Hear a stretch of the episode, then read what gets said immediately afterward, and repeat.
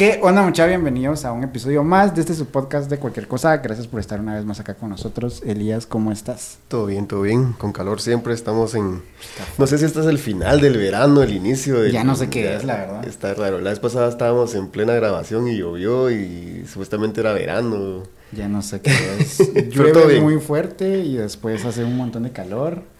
Y de hecho, hace unos días tuiteé porque había demasiado calor y, y tuiteé este calor es de lluvia, ¿verdad? Esperando a que lloviera en la noche. Y pues siempre no llovió. Así que todavía no lo puedo identificar. Así que si alguien sabe cómo identificar el calor de lluvia, pues nos puede escribir ahí. Lo curioso de la frase, calor de lluvia. Este calor de lluvia es algo que solo en Guatemala se dice, pero pues bueno, está interesante. Pero bueno, el día de hoy tenemos un episodio muy especial porque tenemos con nosotros a una invitada muy especial.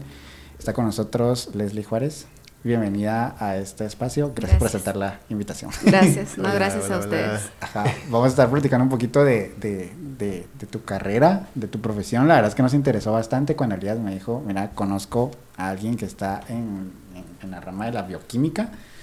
Y pues dije, hay que armarlo, porque pues acá nos gusta, acá somos un poquito nerds y nos gusta el tema de, de las, de las ciencias, pero gracias por, por aceptarla la invitación. Y nos estabas comentando ahorita fuera de, micrófonos como, como qué fue lo que tú estudiaste, entonces si nos haces favor de contarnos un poquito, rebobinamos esa, esa, esa película, ¿hace cuántos años dijimos? Hace como... Sí, eh, pues yo cerré Pensum en el 2010, entré a estudiar en el 2006 a la Universidad de San Carlos de Guatemala.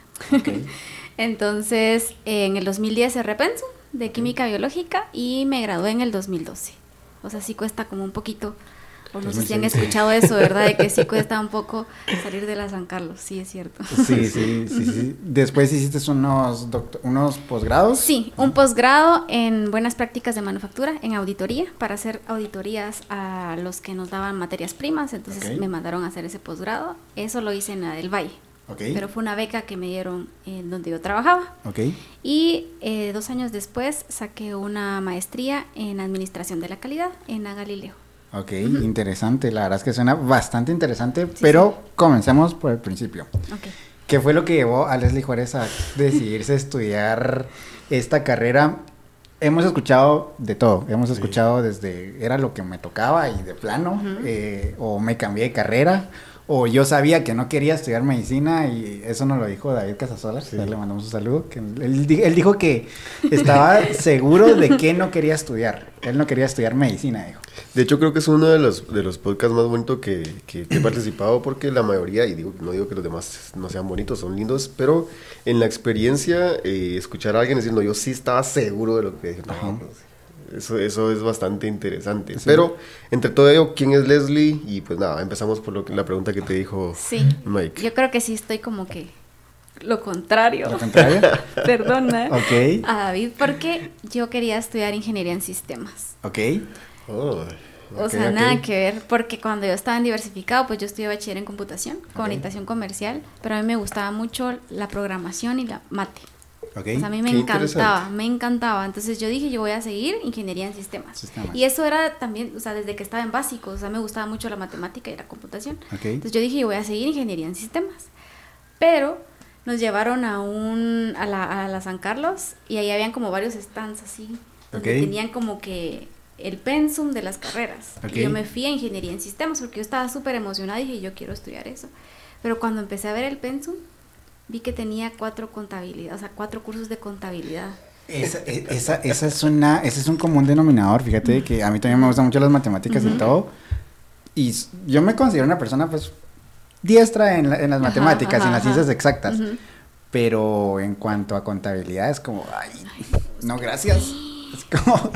Mira, yo, yo, yo, o sea, yo estudiaba, por eso la gané, pero es que yo no entendía, o sea, no, hasta la fecha creo que no. Entonces yo igual tenía que ganar las clases pues, para poder graduarme, entonces yo estudiaba, pero en realidad que yo entendiera la contabilidad, no. Entonces yo dije, me voy a meter a estudiar ingeniería en sistemas, pero voy a pasar dos años, porque son cabal cuatro semestres con contabilidad, yo no quiero. Y yo dije, yo no voy a estudiar ingeniería. O sea, por eso, eso fue lo que dije, yo no voy a estudiar ingeniería en sistemas. Ok, ok. Y yo me metí a estudiar a la facultad de farmacia, porque así se llama la facultad donde estudié, por una amiga. una amiga dijo, yo voy a estudiar eh, química farmacéutica. Entonces yo vi el pensum y dije, química, biología, ay, qué bonito se escucha. O sea, yo nunca había estudiado, nunca me habían dado una clase de biología, nunca me habían dado una clase de química, pero dije, ay, qué bonito. Y me hice los exámenes. Ok. Los exámenes, pero no ganaba física. Y no ganaba física para entrar. Entonces yo dije, yo quiero, o sea, y cuando yo, o sea, yo me enamoré como del pensum. Ok. Pero yo dije, yo quiero estudiar química farmacéutica. Entonces me metí, no ganaba física y mi papá me dijo, si no ganas, vas a estudiar en otra universidad y vas a estudiar informática.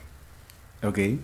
Y yo dije, o sea, yo no, o sea, no, o sea, yo quiero estudiar en la San Carlos y quiero estudiar química farmacéutica. Okay. Y las tres oportunidades las perdí, las tres oportunidades de física. Okay. Pero en enero abrieron una... Una cuarta. Una cuarta oportunidad.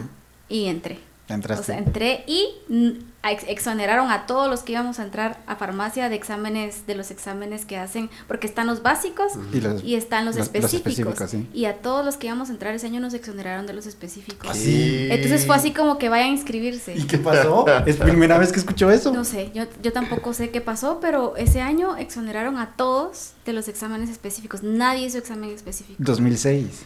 2006. ¿Qué pasaría en el 2006? No sé. Porque tengo amigos que literalmente han perdido uno o dos años porque no, no, logran, pasar. Ganan los básicos y así fácil y en los específicos se quedan. Planchan, sí. Hubo un año en la San Carlos, no sé si fue, estoy mal, creo que fue el 2008 2009, no sé si te recordás, que cerraron la San Carlos casi como siete meses. Fue en el 2010. 2010, Ese año yo cerraba y estábamos así de que teníamos que repetir el año porque no abrían la universidad. O sea, sí, fue duro, fue en el 2010. Yo, yo tuve que salir, yo estaba en derecho. tuve que dejarle estudiar porque el trabajo no me daba chance de, reunirme con todos. Porque te reunían en como por grupitos. Y después que vamos a estar en tal lado, yo en Jutiapa, y así. ya no llego ahí. sí, no, ese fue un año duro. Qué interesante. Te tocó justamente en esa me parte. Tocó el año de cierre, o sea, fue así, fue duro. Ok. Vale, entonces como para seguirles contando, entonces yo entré a estudiar mi primer semestre, en el segundo semestre, porque es área común, el primer año es área común. área común? Todos estamos juntos. Yo me quedé a una plática de química biológica con unas mis amigas y empezaron a hablar de qué es lo que era el pensum de química biológica, que, de qué podías trabajar. Y hablaron de la microbiología, bacterias, mohos, virus. Yo dije, eh, no, estoy, o sea, me cambié. Ok. O sea, eh, terminando el segundo semestre, yo fui a cambiarme de carrera. Y me pasé a química biológica. Okay. Y creo que fue la mejor decisión, porque creo que si me hubiera quedado en química farmacéutica, aunque después le voy a contar algo, okay. eh, tal vez no, no sé, no me hubiera gustado mucho, pienso yo. Pero me cambié de carrera. Entonces empecé en química biológica y pues ya eh, me fui. O sea, gracias a Dios, o sea, cerré en los cinco años. Sí ¿En limpio? No. No. Okay. Pues que para hacer cinco años está muy genial. Sí, cinco años. Mira, yo en el primer año, porque como nunca, como les comenté, nunca había recibido una clase de biología ni de química, okay. yo me salía de la clase de biología para estudiar química y dejé biología. Okay. Porque yo no entraba a la clase, pero es porque a mí me costaba mucho entender la química. Entonces yo mejor prefería como que enfocarme, o sea, yo recibía mi clase y después me ponía a hacer como ejercicios y a como que me explicaran. Okay. Pero perdí biología. Entonces el primer año perdí biología, pero la saqué en escuela porque se podía, había escuela de vacaciones. Y la saqué, gracias a Dios. En el primer año dejé esa. En el tercer año, el tercer año es como el de filtro para todos. Y el tercer año ya no hay escuela. O sea, sí, y es pensum cerrado. Entonces, si perdés una clase, tenés que esperar todo ese tiempo para volver al otro año y recibir solo esa clase, porque esa clase te abre otra y así se van.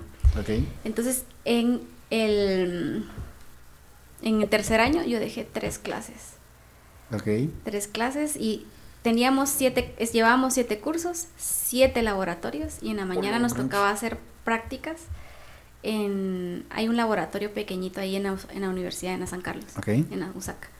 Entonces, y las siete clases súper difíciles. Entonces yo dejé química clínica, dejé biología molecular y dejé bacteriología. Casi las que no importan. No. son todas son muy importantes. Y yo cuando vi que, pero con química clínica y biología molecular tenía zona mínima. Ok. Porque son clases muy difíciles. Ok. Y Bacter, yo la, o sea, tenía buena zona, pero yo no estudié. Yo me confié Y cuando vi que perdí bacteria, me puse a llorar, ustedes así, lloraba y lloraba. Y con las otras dos, porque como yo ya sabía pues que tenía zona mina, me dije, está bien, yo las voy a sacar retrasada.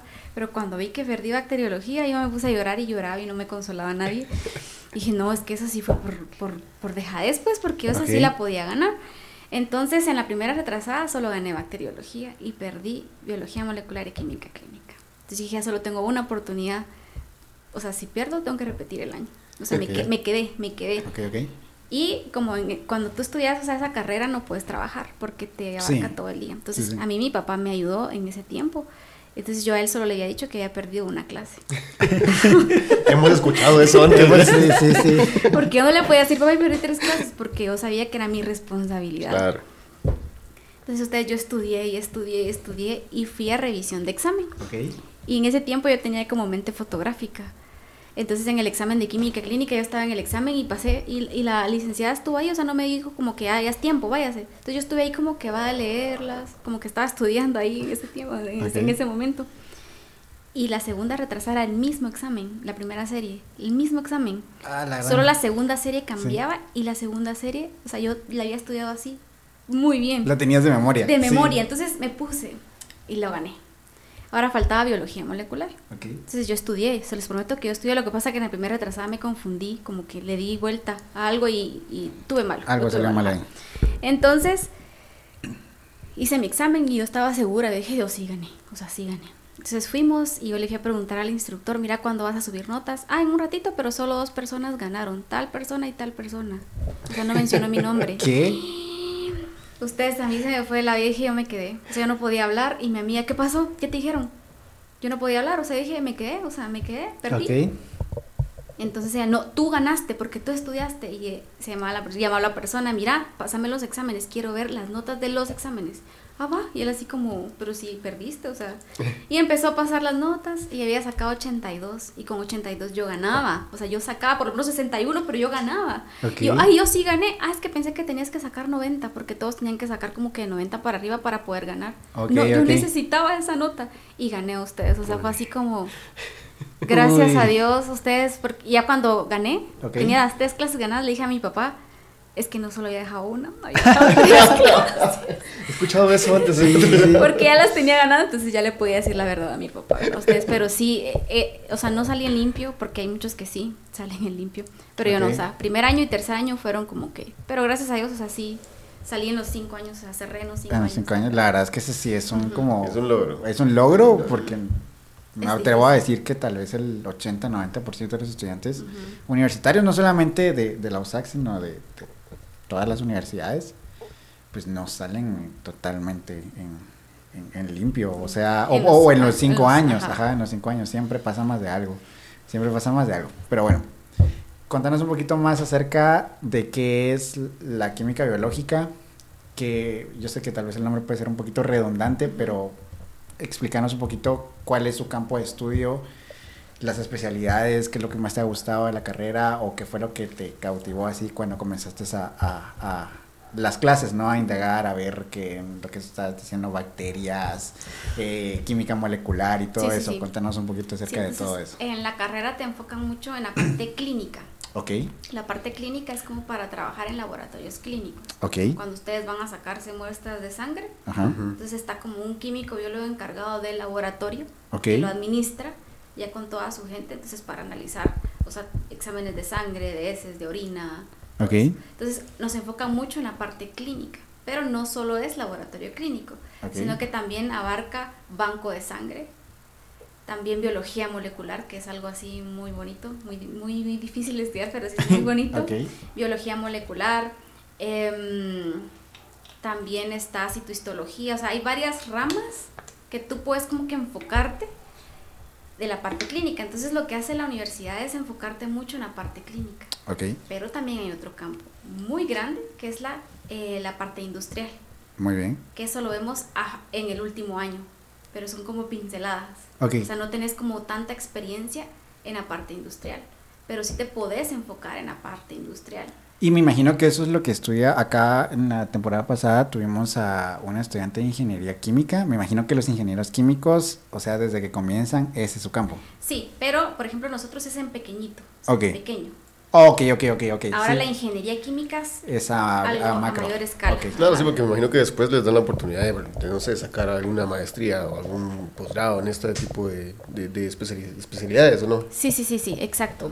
Tiene sentido, porque al final si te dedicas a algo, por ejemplo, vas a entrar a lo que decías en tema clínico, pues hay una rama dedicada. Y puedes seguir ya en especializándote en esa parte. O sea, tú elegís, por ejemplo, banco de sangre y tenés que buscar como que actualizarte, capacitarte en esta rama. Entonces sí hay como que esa parte, ¿verdad? Pero entonces en la carrera los cursos como que más predominan es la química y la biología, y la microbiología. O sea, química clínica, química orgánica, química inorgánica. O sea, es como que sí, todas esas ramas de químicas que sí te abarca. Igual la biología, biología molecular, biología, está la química clínica que ya la mencioné, microbiología, bacteriología, micología, que es la, el estudio de los hongos. O sea, sí es como que bien amplio todo el pensum que te dan y enfocado, ¿verdad? Entonces, eso es básicamente lo que tú estudias ahí. Entonces, por eso te decía, o sea, te dan el enfoque más que todo en la parte clínica. Okay. En último año, la parte industrial. Y nunca te dan el enfoque en ventas. O sea, nunca la parte de que como químico biólogo puedes trabajar en el área comercial. Okay. Entonces, eso es como que lo que predomina en la carrera. Igual, los últimos dos años en el tercero haces como dos meses parte práctica en el laboratorio de la universidad. Cuarto y quinto ya estás. En cuarto son tres meses los que pasas en APROFAM, eh, haciendo prácticas y también siempre en el laboratorio de la, de la universidad. Y en quinto año es todo el año, haces prácticas en la mañana. Okay. Y pasas en el San Juan de Dios. Em, hay un laboratorio de la universidad que está en la zona 1, la BOCLIP, y ahí también haces prácticas. Entonces todo el año estás en la mañana haciendo prácticas, en la tarde, noche vas a estudiar. Ok. Solo vamos a hacer una pequeña pausa porque estoy notando un problema técnico. Regresamos al podcast después de una pequeña parada técnica, perdón, que se nos había olvidado conectar ahí una de las cámaras, lo siento. Perdón, pero bueno. Eh, continuamos, nos estabas contando acerca de todas las ramas de estudio de la química biológica. Química biológica. química biológica.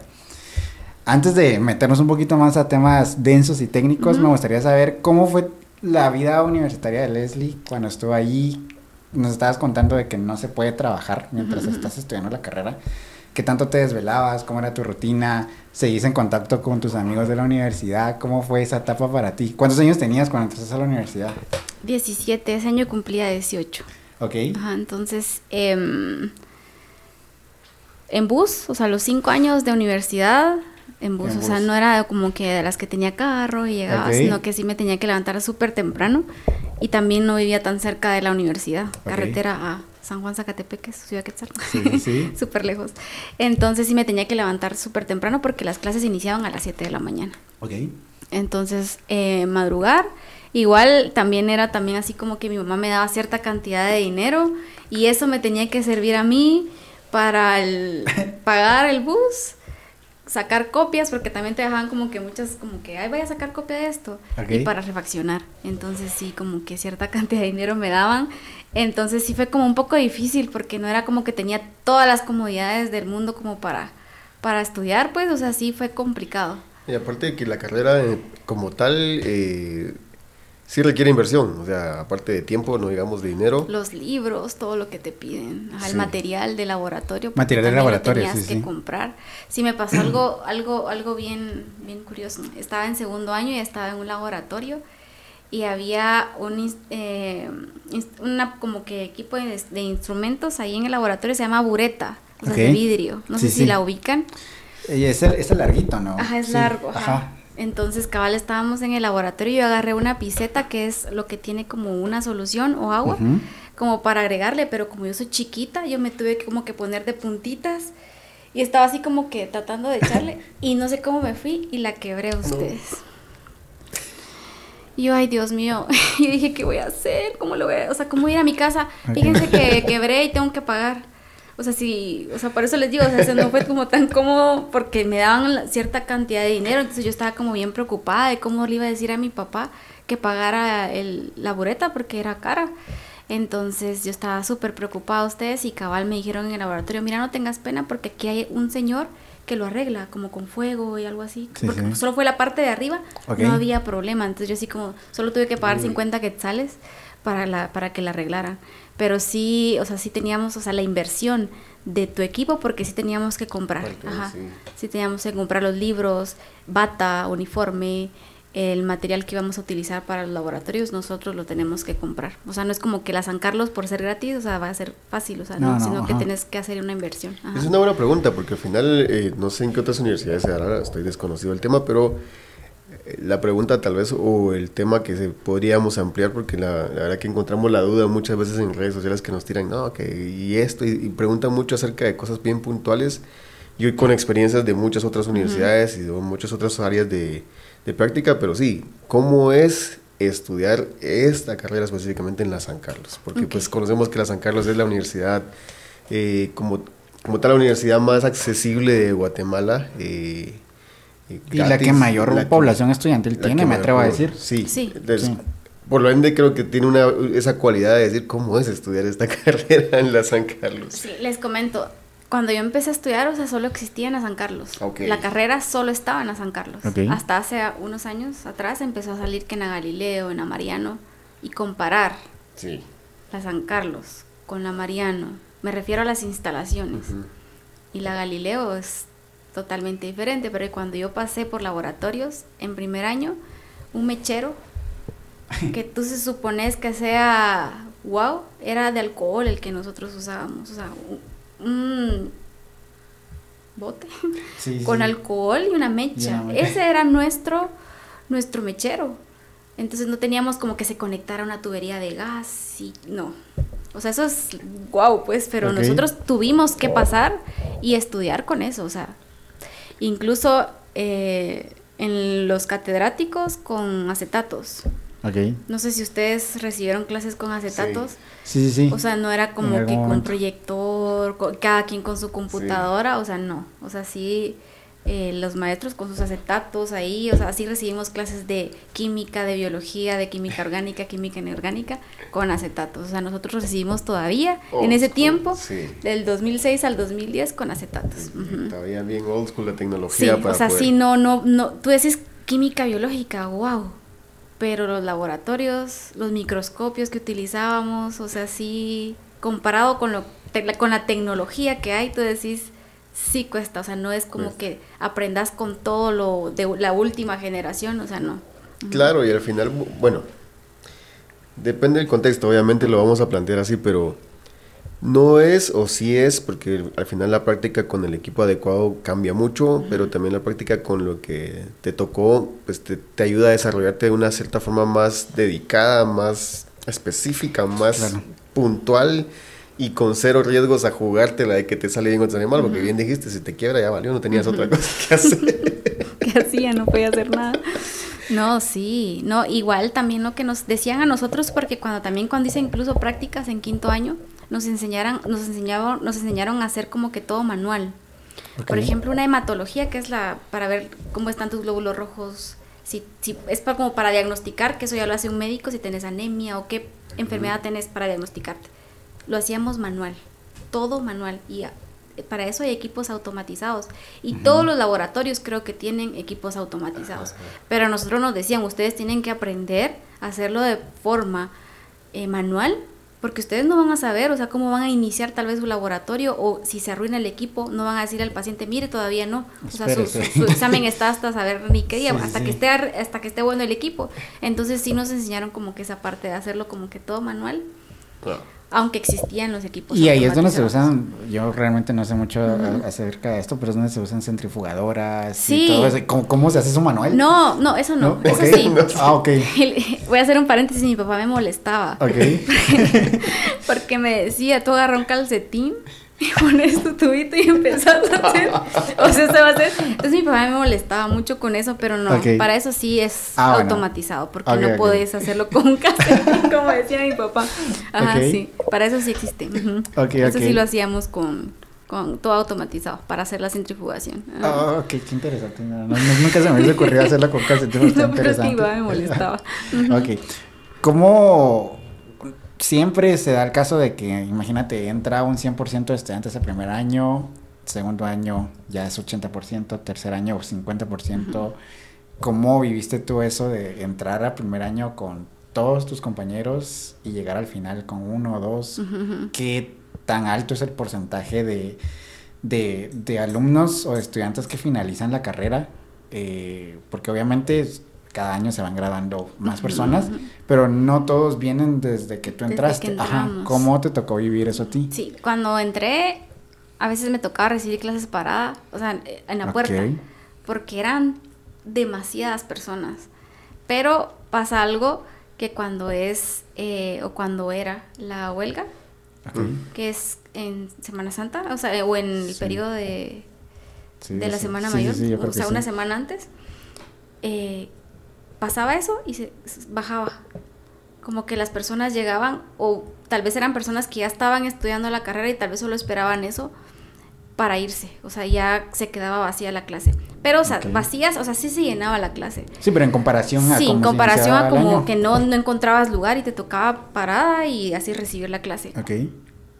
Porque sí entramos, no me recuerdo, pero sí estaba llena la clase. O sea, y en la clase tal vez cabían como 100 personas o más, no, no me recuerdo.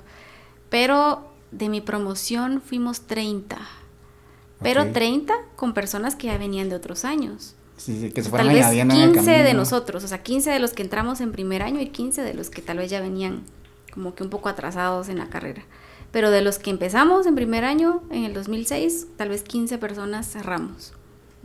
La verdad es que sí. o sea, sí es bastante la diferencia de las personas que entran a la carrera de las que salen. De las que salen. Sí, yo creo que en la mayoría de carreras sucede eso, pero hay unas más y otras en las que se da, en las que se da menos, porque he escuchado yo, obviamente sin hacer de menos, en que en derecho se da mucho que sí salen bastantes, pero en carreras un poquito más... Eh, científicas, por así decirlo, o ingenierías, o hace, hace, hace algunos años me tocó ir a la grabación de un profesor mío que le mandó un saludo y que le extiendo la invitación a que venga acá.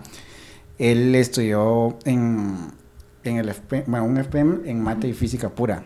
Él era el único de su formación, o sea, él era el único, literalmente. Habían otros profesorados, realmente desconozco que otros hayan en USAC, yo no soy de la San Carlos, entonces, pues, no, no, perdónenme, no me van a tirar por ahí, pero habían, habían, habían, perdón, lo siento, no sé, yo, no, no, estudié en la San Carlos, lo siento, perdón. Pero pues habían de otras promociones, de otras especialidades, habían bastantes sí de mate y física pura, solo él. O sea, sí, sí, sí está complicado. Pero, ¿por qué preguntamos eso? Porque pues por ahí tal vez nos podrá estar escuchando viendo a alguien que le interesa estudiar la carrera y dice, ok, o sea, si inician 30 y salen cinco, es porque sí está un poquito complicado, ¿no? Más, como tú nos estabas contando, cuando uno no tiene todas las facilidades para poder estudiar, o de pronto tenés que trabajar porque no te queda de otra, y no me extrañará el caso por ahí de alguien de que, de que estaba trabajando con la carrera, creo yo de que tener un contexto antes de poder entrar a la carrera es importante, porque pues a mí me sucedió que yo quería estudiar cierta carrera y dije, oh, qué genial, quiero entrar pero yo no tenía el contexto de qué es ya estar ahí. El decir, ok, entramos 15 y en el tercer año ya somos 5. Y creo que eso, eh, tener esos datos antes de comenzar, no para decepcionar a las personas, porque nuestro objetivo no es, mira, no lo estudies, pero uno se va calculando en decir, ok, tengo que echarle ganas y tengo que ir preparado y estoy viendo acá, por ejemplo, el caso de Leslie, que le tocó duro, que le tocó recibir clases parado, parada, perdón, o no sé, de pronto te tocaba madrugar, te tocaba una rutina en que salías, no sé, a las 6 de la mañana de tu casa y regresabas 8, 9 de la noche, ajá. Hacer tareas, Entonces, estudiar. irse, ajá, y no, no a descansar, sino ir a hacer tareas. Creo yo que eso es importante saberlo como para decir, ok, o sea, si voy a entrar a esto, lo voy a hacer bien. porque ese es el objetivo. Creo que todos, si nos metemos a estudiar una carrera, lo queremos hacer bien. y es un temazo, porque si lo, lo, planteamos desde la perspectiva del estudiante eh, como tal, en el caso tuyo, que nos estás contando tu experiencia, decimos, ok, le tocó duro, esto y lo otro, pero no dejó de estudiar. Esa es la clave. Porque no sé de qué forma funcione y si tendrá alguna, voy a entrar en un tema polémico, tendrá algo que ver en realidad el Ministerio de Educación en la forma en la que plantean los planes de estudio a, las escuelas o en los colegios. Eh, conozco colegios que sí te dan esa inducción, pero eh, en cierto lugar, eh, no mencionando un nombre, eh, escuchaba a alguien que decía que las escuelas o los, la, educación primaria está siendo realmente obsoleta en el sector público en Guatemala. Y tiene toda la razón. Antes, no sé si ahora sucede, pero en, cierto lugar, vi que anularon la, la clase de ciencias naturales. Y dije, ¿what? ¿Cómo? ¿Cómo? Literalmente te privan de eso. Y dije, oh, no puede ser posible. Aunado a eso, eh, con el debido respeto a los profesores, muchos profesores pues obviamente les toca tener clases enormes de niños y enseñar matemática, que quizás es lo que te apasiona. No es tan fácil enseñársela a 150 niños o 75 niños durante cada hora, pues no es tan fácil. Y obviamente eso sé que va a influir para el futuro del niño a la, elección de una carrera y que cuando llega a la carrera dice, no, lo más fácil, lo que me rápido me saque a buscar chance o lo que me dé más fácil trabajo. ¿Por qué? Porque planteo eso también porque al final del día es, necesito trabajar. La mayoría que, que de estudiantes que pasamos o pasan o están por San Carlos, eh, y no todos, porque pues también no, no, no podemos generalizar, pero es eh, el estudiantado que realmente tiene limitaciones de cierta forma económicas y busca el progreso y, es la forma de estudiar más accesible. Entonces vamos a eso, la carrera que más rápido te saca al, al mundo laboral porque lastimosamente sin una carrera estás un poquito condenado de cierta forma, porque no es con todos, a no avanzar. Y viene el punto, ahora mencionamos microbiología y suena todavía hasta más intenso que decir ingeniería. Dicen, ah, la ingeniería después a microbiología, ah, ya le da un paro uno solo de escucharlo. Y si tienden a asustarse. Obviamente entendemos que tiene mucho que ver la educación previa. Claro. ¿no? De que uno entienda como lo que tú decías, yo voy, yo qué ingeniería, y de repente eso te abrió la mente y querés más estudiar microbiología en la Universidad de San Carlos. Es un mercado que recomendás para que la gente se meta porque va a ganar bien. Porque vamos a lo que vamos. Si te metes a lo es porque quieres trabajar y ganar bien. Sí. Pero obviamente el precio. Es un tema un poco delicado, eso de, de, o sea, ay, yo sé que voy a estudiar esto y voy a llegar a ganar una fortuna. O sea, no. lastimosamente el mercado sí está como Tal vez una persona aceptó recibir esto desde un inicio y como que, ah, ok, ahora como él aceptó, todos van a ganar esto. Entonces eso fue lo que, o sea, ya como que pasándome a la parte laboral, algo que sí me, me, me, desmotivó un poquito fue eso. Fue eso porque sí, o sea, tú decís, paso estudiando cinco años, que la tesis, que mi práctica supervisada, que ves en un departamento, para venir después y entrar, ah, es que porque no tiene experiencia no le puedo pagar esto. Que es un poquito ilógico, la verdad. Sí, ajá, exacto. Pero tú decís, bueno, yo acepté mi trabajo así, o sea, yo salí y mi primer trabajo fue en la industria farmacéutica. Entonces yo me puse feliz en aceptar el trabajo porque, como yo les comenté, en la carrera no te enfocan tanto en la industria farmacéutica. Entonces yo dije, este trabajo para mí va a ser escuela también. Y desde un principio ellos me dijeron, va a ser escuela. Porque usted no sabe, o sea, no está, o sea, no tiene experiencia, pero aquí usted va a agarrar la experiencia. Entonces yo le agradecí tanto a esta empresa y aprendí un montón. Ajá, un montón porque yo digo tanto estudiar para que después te digan, no tiene experiencia. Entonces tú decís así como, pero deme trabajo para adquirir experiencia. Hay memes acerca de eso. Hay memes acerca de eso. Entonces, em, pero es bonito. O sea, microbiología para mí es de todo lo que abarca la carrera, microbiología para mí es lo mejor, o sea, es como mi pasión. O sea, yo decía cuando empecé a trabajar y estaba estudiando microbiología, o sea, yo estaba en el laboratorio de microbiología. Y yo decía, me están pagando por hacer lo que más me gusta. Okay. Yo, yo, yo estaba tan agradecida a ustedes y tal vez no era la gran cantidad que estaba ganando, pero sí, yo, estaba muy feliz al recibir mi primer cheque. Yo dije, ¡Ah! no puede ser que me paguen por algo que me gusta hacer. Qué bonito, o sea, eso fue lo más bonito. Entonces, si quieren, o sea, estudiar esa carrera, yo la recomiendo, yo la recomiendo. O sea, sí es difícil, no es fácil, o sea, uno llora en la carrera, uno no duerme, o sea, porque como decía, o sea, yo llegaba a las 8 o 9 de la noche a estudiar, a hacer laboratorios, porque también no solo de los cursos, sino que como cada curso tiene su laboratorio, también te dejan tareas de laboratorios y las tareas es como que de analizar, o sea, como hiciste tu práctica en el laboratorio y tienes que hacer un reporte. Claro. Y el reporte no es como que, ay, así lo voy a hacer, no, o sea, el reporte, y cada reporte vale como punto 5 sí, sí, sí, sí, sí, es una fracción. Por punto 5 tú estás llorando ahí haciendo tu reporte, qué discusión, qué introducción, justificación. Es bien, o sea, es un libro que tenés que llenar. Entonces, pero es bien bonito, o sea, Yo decía al, principio, cuando estaba como en tercer año, yo decía, yo nunca voy a salir de esto. Yo no, no, no, no sé qué, no sé. Y llorábamos con mis amigas, que todavía somos amigas, somos 10 en el grupo, las 10 salimos. Ok, ok, ok. Así, ajá, entonces eh, decíamos, o sea, nos reunimos después de 10 años todas y tenemos una foto como que cabal de esa fecha, como que hace 10 años y ahora cómo estamos. Ok, ok. Entonces eh, nos poníamos y nos reíamos porque sufrimos, o sea, sí, sí, sí se sufre estudiar, porque sí tienes como que ese sacrificio, ese sacrificio que tenés que hacer y la responsabilidad que tenés y de que querés hacer algo bien. Entonces, pero ya cuando pasó el tiempo, es como que ¡ah! ya cerramos. O sea, ¿cómo pasó todo ese tiempo? ¿En qué momento pasamos todo esto? Ya estamos diciendo cerramos, o sea, y ya terminamos. Entonces sí, es, bonita, la carrera es muy bonita. Y el campo en Guatemala, perdón. No, sí, sí hay bastante campo. Hay campo. Hay campo. O sea, para los químicos, biólogos, más ahorita. Con lo de COVID. Ok. O sea, oportunidades para un químico biólogo sí hay. Porque de hecho escuchamos en, pandemia de que con todas las tecnologías emergentes en cuanto a biomedicina, en cuanto a desarrollo de ciertos fármacos y todo eso, pues con la pandemia nacieron esas tecnologías que quizá por falta de financiamiento, porque realmente no vamos a negar el hecho de que el campo científico, no solamente en Guatemala, sino a nivel mundial, es muy poco financiado. Y tuvo que venir una pandemia para que los gobiernos de las potencias mundiales decidieran inyectar cantidades absurdas de, financiamiento a investigación y desarrollo biomédico.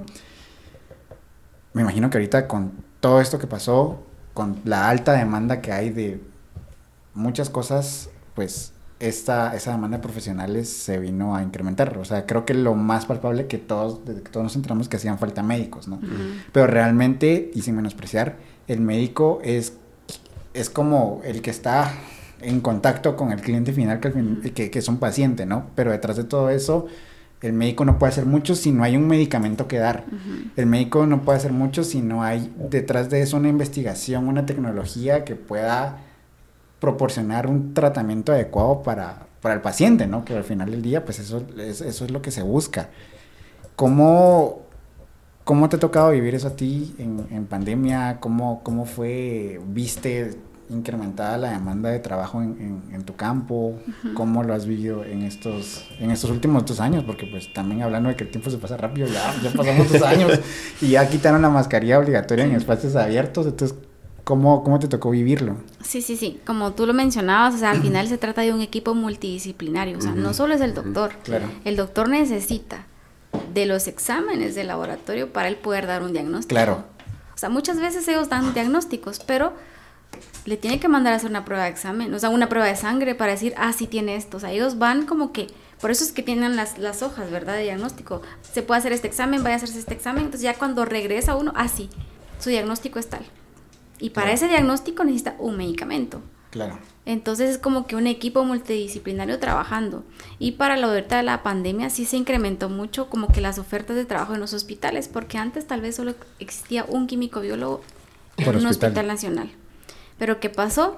Todas estas pruebas diagnósticas para detectar COVID tiene que ser un químico biólogo quien está ahí supervisando. De decir si la persona tiene COVID. ¿Por qué? Porque cuando te dan un diagnóstico, o un resultado de laboratorio, estos resultados tienen que ir firmados y sellados por un químico biólogo. Ok. Entonces, tampoco puedes venir y decir, ah, te doy mi sello y tú, tú haces el examen y puedes poner mi sello. Porque te mm. pueden meter preso, o sea, si algo sale mal. O sea, así es como también ese tema es bien delicado. Entonces, por eso es como que se empezaron a incrementar como que la, la demanda. La demanda de químicos biólogos en los hospitales. Por eso es que cada rato incluso siguen saliendo. Se necesita químico biólogo para tal hospital. Se necesita químico biólogo porque va... Hay varias, varios como que centros de diagnósticos, no hospitales, centros de diagnósticos que empezaron a abrir nuevas sedes porque se dieron cuenta de la demanda. Hmm. que se necesita, entonces empezaron, abramos una nueva sede, contratemos a un químico biólogo. Entonces sí incrementó bastante esa parte.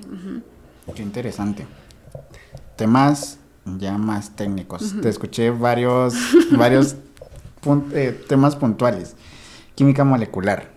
Contanos un poquito para que las personas que nos están escuchando y de pronto no se asusten. Química molecular, ¿qué rayas es eso? Biología molecular. Ah, sí, biología, perdón, química, ajá, pues sí. Biología molecular, ajá. Eh, molecular. Bueno, primero definamos qué es química y qué es biología, porque pues en el colegio tal vez la mayoría recibimos cursos de química y pues hacer química era hacer enlaces covalentes y qué aburrido hacer eso, ¿no? Y te, de pronto una de las, de las, de las materias más odiadas era química, al menos en, en, mi clase en el colegio a nadie, casi a nadie le gustaba química y menos biología, o sea, ¿para qué me quieren enseñar acá cómo funciona una planta? Pues, por poner un ejemplo. Pero qué curioso lo que decís, porque es exactamente por eso. Y es de que yo creo que ahí está el problema. Desde el colegio nos comienzan a vender y tal vez no con mala intención, de que quizá la química, la biología, las matemáticas son aburridas. Y yo creo que ahí está el problema. Ahí está el problema. Cuando yo me gradué del colegio, yo dije, no, ni de chiste quiero yo una carrera científica porque qué aburrida la matemática, qué aburrido todo eso.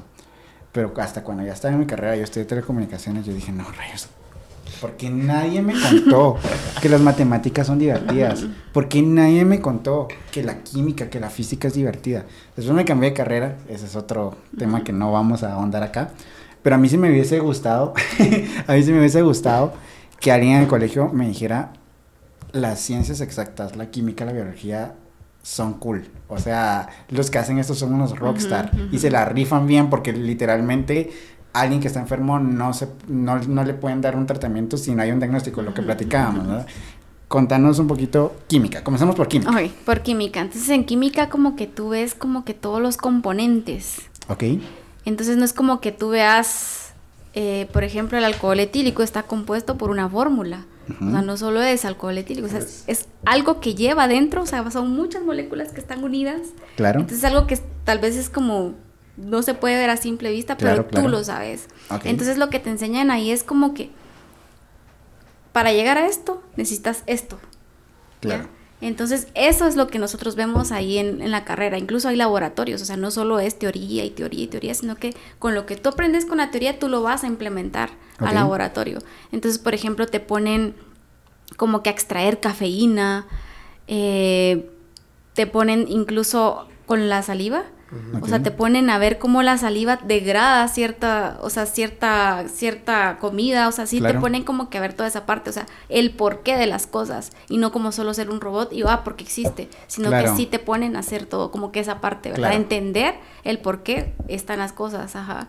O por qué de algo, eh, por ejemplo, eh, líquido puede pasar a gas. O sea, toda esa parte como que el proceso, entonces todo eso lo ves tú en química. O sea, no es como, ajá. Ok, no solamente es hacer en no. porque realmente creo que eso no le gusta mucho a, las personas, pero sí es bien interesante el ver cómo partiendo de los elementos de la tabla periódica podemos llegar a algo como esta botellita que está acá, que si nos quieren patrocinar, o el alcohol, o el vidrio, por ejemplo, ahí tenemos un, un póster en el que pues, realmente de manera natural el vidrio no lo encontramos así como está. Entonces hay un proceso a nivel molecular, a nivel, molecular. que nosotros no vemos ahí y que acorde a cómo está estructurada, están estructurados los átomos de cierto elemento, es como podemos obtener diferentes resultados. Sí. Yo quiero que nos desmintas el mito, si se puede desmentir o se confirma acá. ¿A qué se le dice o por qué se le dice que cuando dos personas atraen hay química entre ellas? no, Elías. ok, eso no. Escúchenme. No dice. No. Resultados no. No. Ok. Químicamente no, no creo que exista no esa nada ahí. ¿Por qué dicen eso? Como que químicamente te atraes. Es que dice, es que tienen química. No creo que sea química, más que todo es como que tal vez, no sé, comunicación, no sé. Se olieron el sudor y se juntaron los olores. Aunque alguien sí me explicaba esa parte. Yo creería de que a nivel neurológico hay ciertas sustancias que sí se segregan cuando te gusta alguien o cuando te sientes bien con alguien, claro. Sí, Pero, pero qué, por qué Es una buena pregunta, no me vas a decir Sí, es buena pregunta. Pero sí, no, no podría como ahondar en eso. ¿En qué, ¿en qué semestre, ¿En qué semestre me enseñan? ¿En qué semestre cómo me identificar cuando tengo química con alguien? Está interesante, no, eso no, no se los van a enseñar. Okay. Pero, no, no, no y lo que les iba a, a decir es de que cuando uno recibe estas clases, uno dice cómo lo va a llevar a la práctica. Así como cuando te enseñaban álgebra, decías cómo lo vas a llevar a la práctica. Qué, buen punto. No, sí, entonces tú decías, ¿cómo lo vas a llevar a la práctica? Y sí, lo llevas a la práctica. Claro que sí. Porque, por ejemplo, en una industria farmacéutica, cada medicamento que ustedes compran pasa por un laboratorio microbiológico y físico-químico.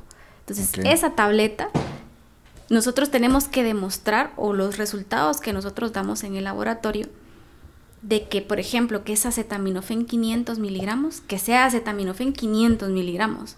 Pero ¿cómo vamos a hacer eso? Ese medicamento, o sea, agarramos la tableta, o sea, tenemos que llevarla como a un nivel de, como de polvo.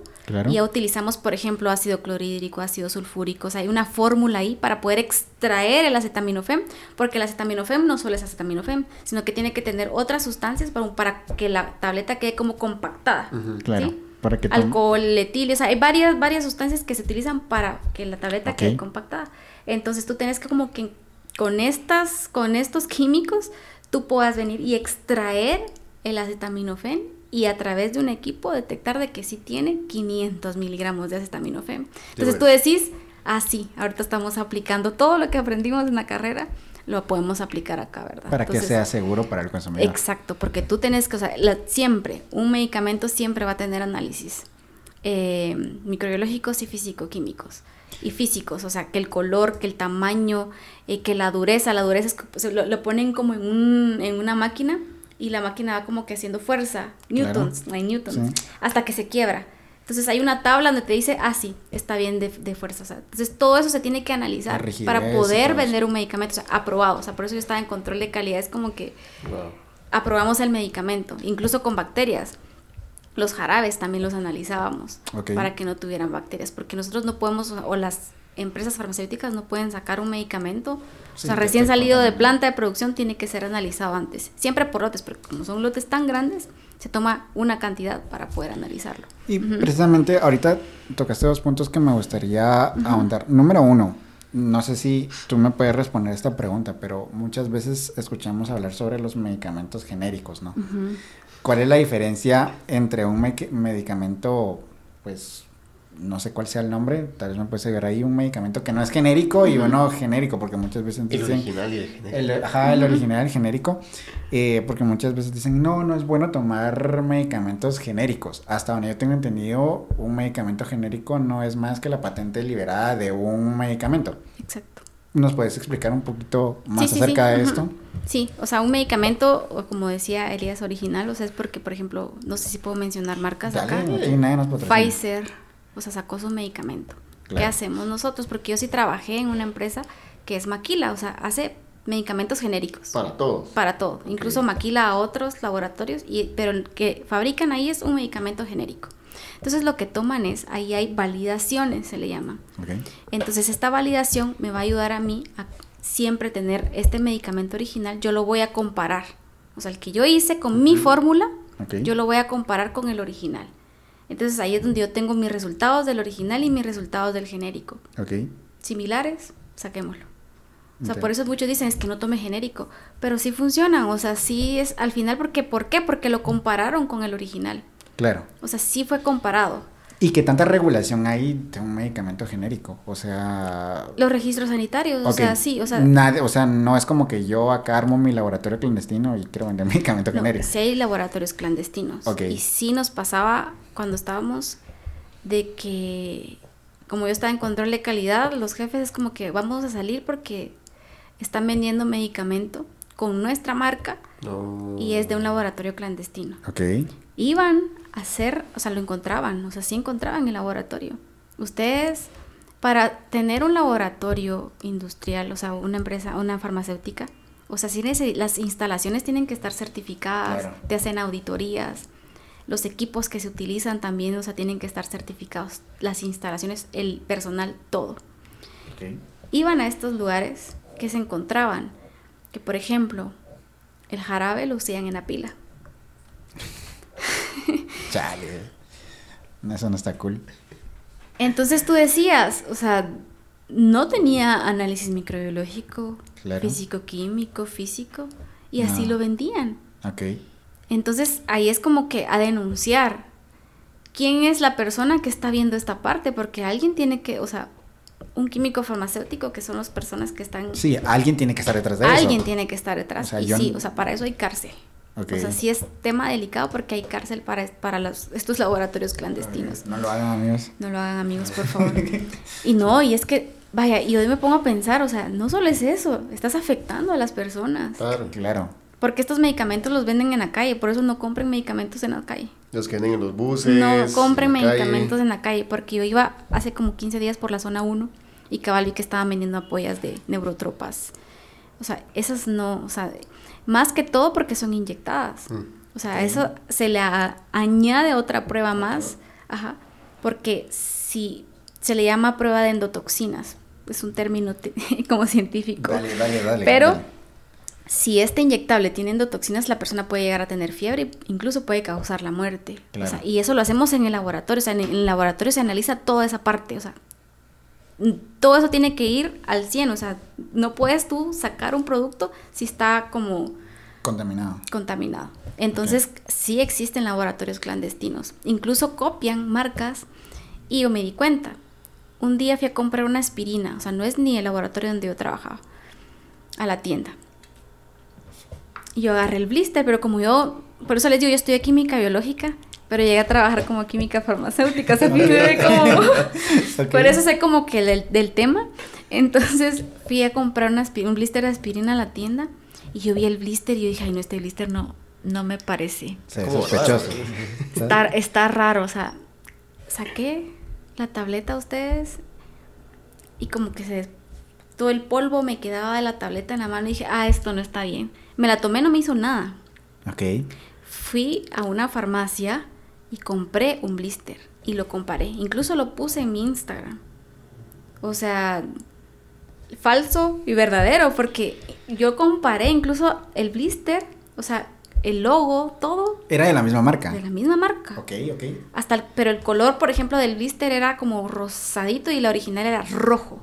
Okay. Y las letras eran súper marcadas y aquí estaban como en contorno. Ok, ok. La tableta de la original era recubierta, o sea, cuando ustedes ven las tabletas y están como brillosas, tienen un recubrimiento porque te ayuda a tu aparato eh, digestivo, para que no te dañe. Y esta, el puro polvo, ustedes así como que solo agarraron el polvo, lo comprimieron y salió la tableta. O sea... Y te la tomaste. Yo me la tomé, pero no me hizo nada. O sea, era solo polvo al final, pero a lo que voy es que en las tiendas también. O sea, uno tiene que tener mucho cuidado y tal vez ir a una farmacia. Sí, tal vez ni siquiera es culpa, culpa del de la tienda, puede ser el de la compra. Y es que no, porque el de la tienda es como que, mire, yo le doy esto más barato. Ajá, ah, sí, gracias. Y quizá esa, esa puede ser una garantía de comprar medicamento original. Exacto. No sé si en las farmacias se vende medicamento genérico. Mira, hay farmacias que venden medicamento genérico, por ejemplo, las de la comunidad, así se les llama. Ok. Venden medicamento y sí lo venden, o sea, en esas farmacias, ¿por qué te digo que sí venden el original? Porque cada farmacia tiene que tener un regente. Regente es un químico farmacéutico que tiene que supervisar esas farmacias. de que sí tengan todo en orden, de que, por ejemplo, los antibióticos solo se vendan con receta. Ok. Entonces, por eso, tío, ir a una farmacia es mejor que comprar en una tienda o en la calle. Ajá. Entonces, como una recomendación para uno, pues, porque al final hay personas que no saben y es como que voy a la tienda y, y, uno toma y toma y dice, pero es que no me está ayudando. Pero al final uno dice, no es porque solo es el polvo, o sea, no tiene el activo, por así decirlo, porque sí. Para terminar esta parte, agarraban el producto que estaba en las, en las, en estos laboratorios clandestinos, lo llevaban y los analizaban. Nada, cero porcentaje del principio activo que es el que te ayuda. Claro. Ajá, por ejemplo, un, una crema, no o sea, era como que solo la vaselina con color, o sea, nada. Ajá, por eso es como que tener cuidado porque en realidad no te están ayudando. Y realmente es bueno, esto es lo que buscamos con este podcast. Realmente es cositas sencillas que quizá nosotros lo miramos como cotidianas, pero que no sabíamos, ¿no? Y de repente alguien le puede ayudar, ¿no? Para que no. ¿Cómo se llaman este tipo? Bueno, no, no es tipo, eso según, eh, recuerdo y entiendo, es un, es, un tema de estudio que se han realizado, los placebos. Efecto placebo. Sí. ¿Alguna vez has, has tenido la, la oportunidad de, de, ver ese tipo de interacción? Sí, incluso ahorita en lo que estoy trabajando em, hay estudios donde someten a personas a placebo y personas a medicamento. Y es que la mente es muy poderosa. Sí, es un Eso sí es cierto, o sea, la mente es súper poderosa. Solo te, te lo mencionaba exactamente porque el tema del placebo, de la gente que compra medicina en los buses, esto, lo otro. He conocido una persona que me, una vez me, me picó algo, un, un, animalito X, y, se me infectó. Así, no teníamos nada. Usa esto, que es un buen, buenísimo para los insectos. lo leí así, sí, ahí dice picaduras. Y me lo quitó. ¿Y ese dónde lo compraste? En el bus lo compré, me dijo así. Ah, ok. Voy a, buscar, voy a buscar ese bus, dije yo. me, quedé, me quedé pensando. Hmm. Regularmente, pues sí, la, la mejor instrucción de, mi, de mis padres ha sido no compre medicina en los buses, ¿no? Y tiene uno todo, la lógica es, pues sí. sí, ahora que lo explicas a más profundidad, dice, pues sí. No, pues sí. No, pues sí, y ahora que entiendo eso, digo, pues sí.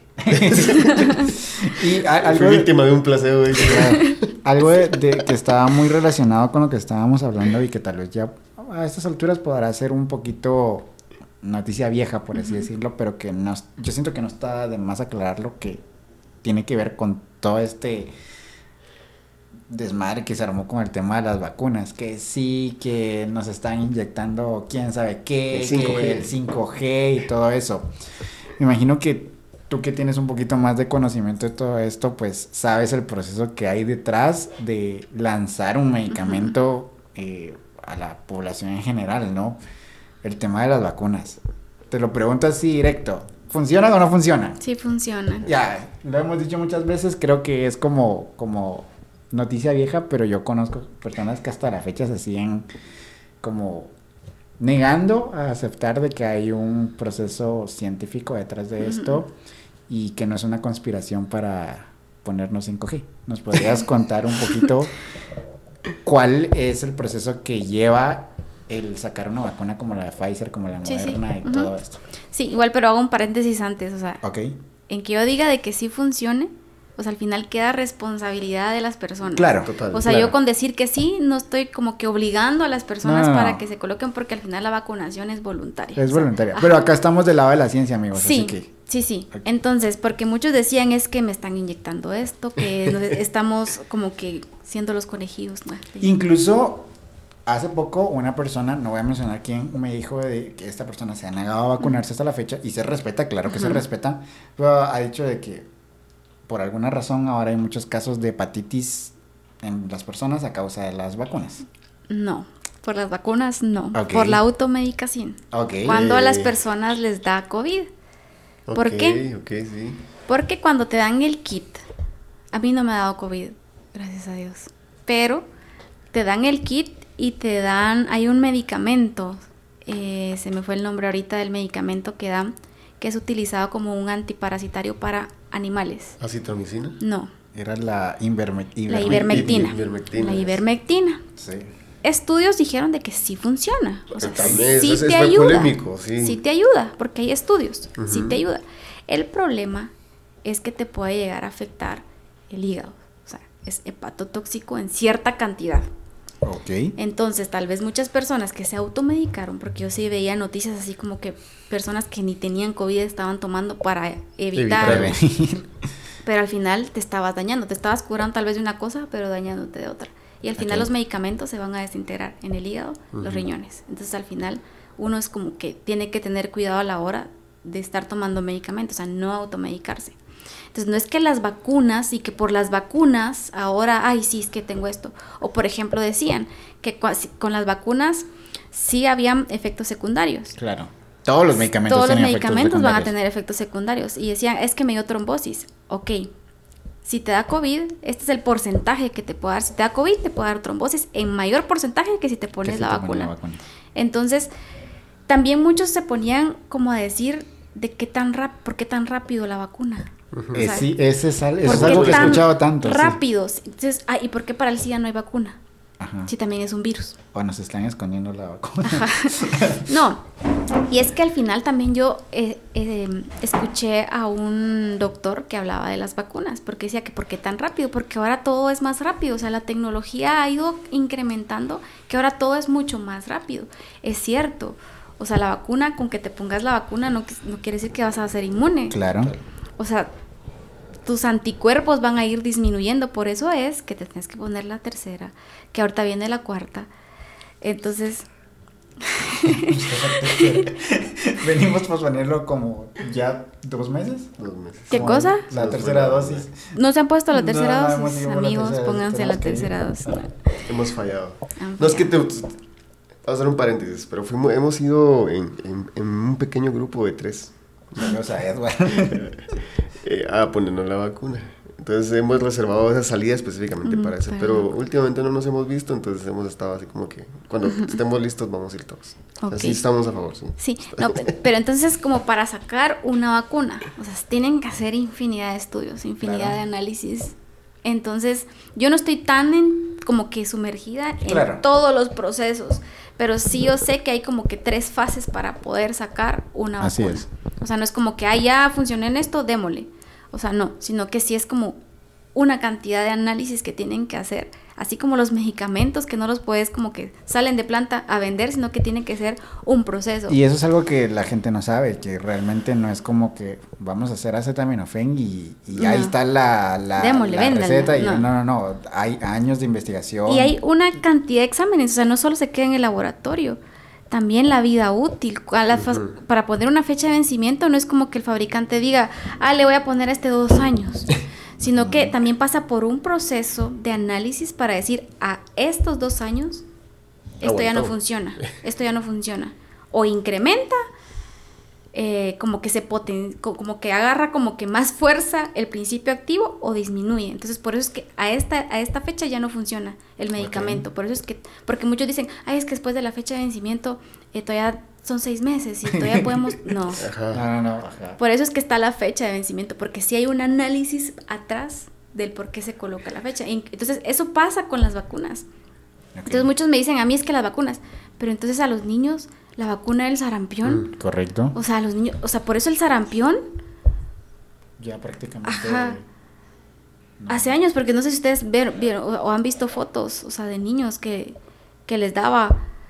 Entonces es como bien complicado. Entonces por eso es que te ponen como que todo el panel de vacunas, o a los niños, pues, porque yo tengo tres sobrinitas y, ay, Dios, pobrecita. bueno, ella, la más grande le tocó hace dos días, la última.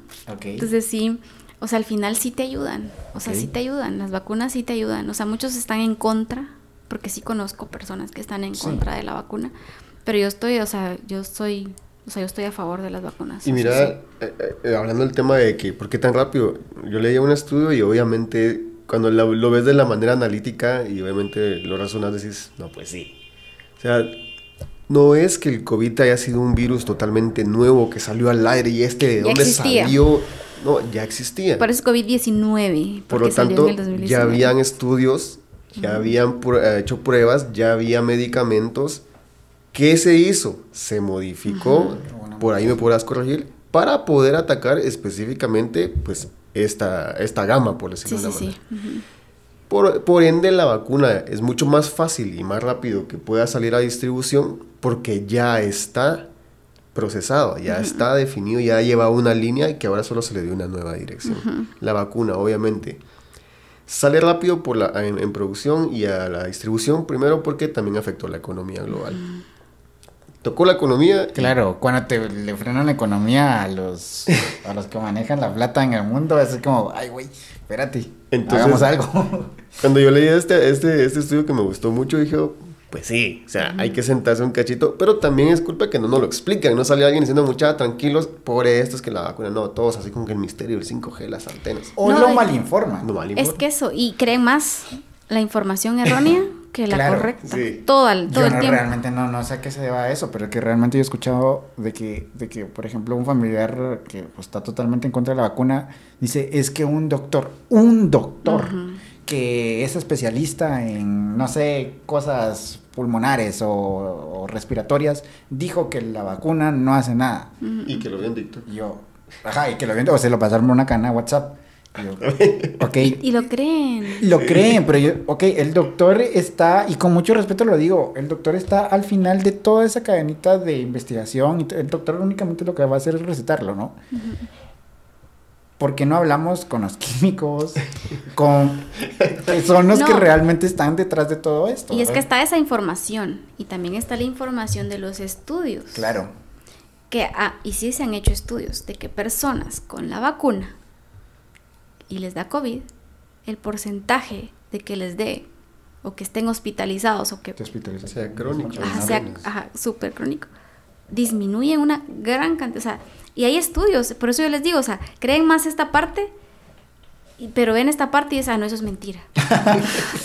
sí. Y tú dices, hay personas que estudiaron y que están haciendo todo este tipo de, de estudios que saben y aún así dicen, no, no, no, ah, pero esta persona dijo esto, entonces a esta persona le voy a creer. Claro. Entonces, y si hay estudios, o sea, que sí demuestran el porcentaje de las personas que no tienen la vacuna que están hospitalizados con oxígeno y que pueden llegar a fallecer. Yo creo que a fecha de hoy, que estamos en mayo de 2022, la mayor cantidad de hospitalizaciones por COVID-19 es de personas que no, que no, tienen se han vacunado. Y realmente, esto escuché un comentario muy fuerte cuando todo esto de las vacunas comenzaba a ser tema de, de interés popular.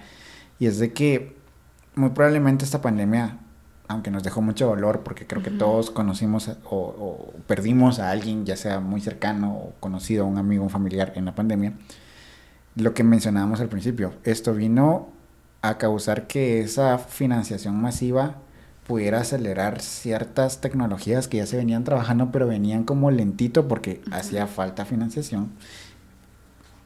Financiar el desarrollo de una vacuna no es absolutamente para nada barato. O sea, no es algo que puede decir, ok, pensamos una cantidad de 50 millones de quetzales. No, 50 millones de quetzales no, va a crear una vacuna. Sin embargo, ese comentario que yo escuché es que decía que muy probablemente si algo bueno nos puede dejar esta pandemia era el desarrollo de la tecnología de la reina mensajero. ¿Por qué? Porque era algo que todavía venía lento, pero que ahora vimos que funciona, lo podemos extrapolar a otro tipo de, de, vacunas, ¿no?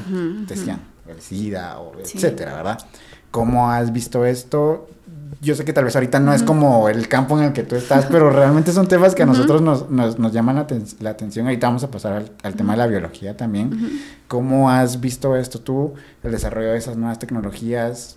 A mí me parece súper genial, o sea, literalmente yo lo comparo con, es como que ahorita me tiran USB acá sacar información y la paso a otra computadora. Yo así me lo imagino. ¿Cómo lo has visto tú? ¿Cuál es tu opinión acerca de, de Fíjate que sí, no estoy como muy como enterada, pero sí, o sea, esto va a ayudar. Tu opinión personal, claro. Esto va a ayudar, o sea, porque esto se hizo mucho más rápido.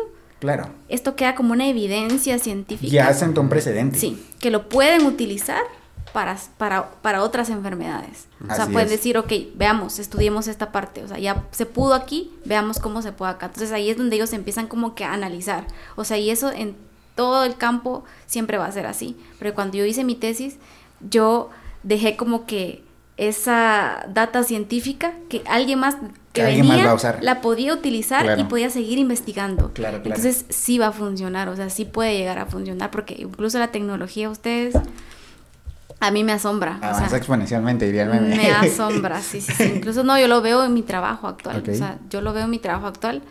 Em, porque algo que se hacía, que es un paréntesis, a cirugía corazón abierto, ahora lo puedes hacer mínimamente invasivo a través de la arteria femoral.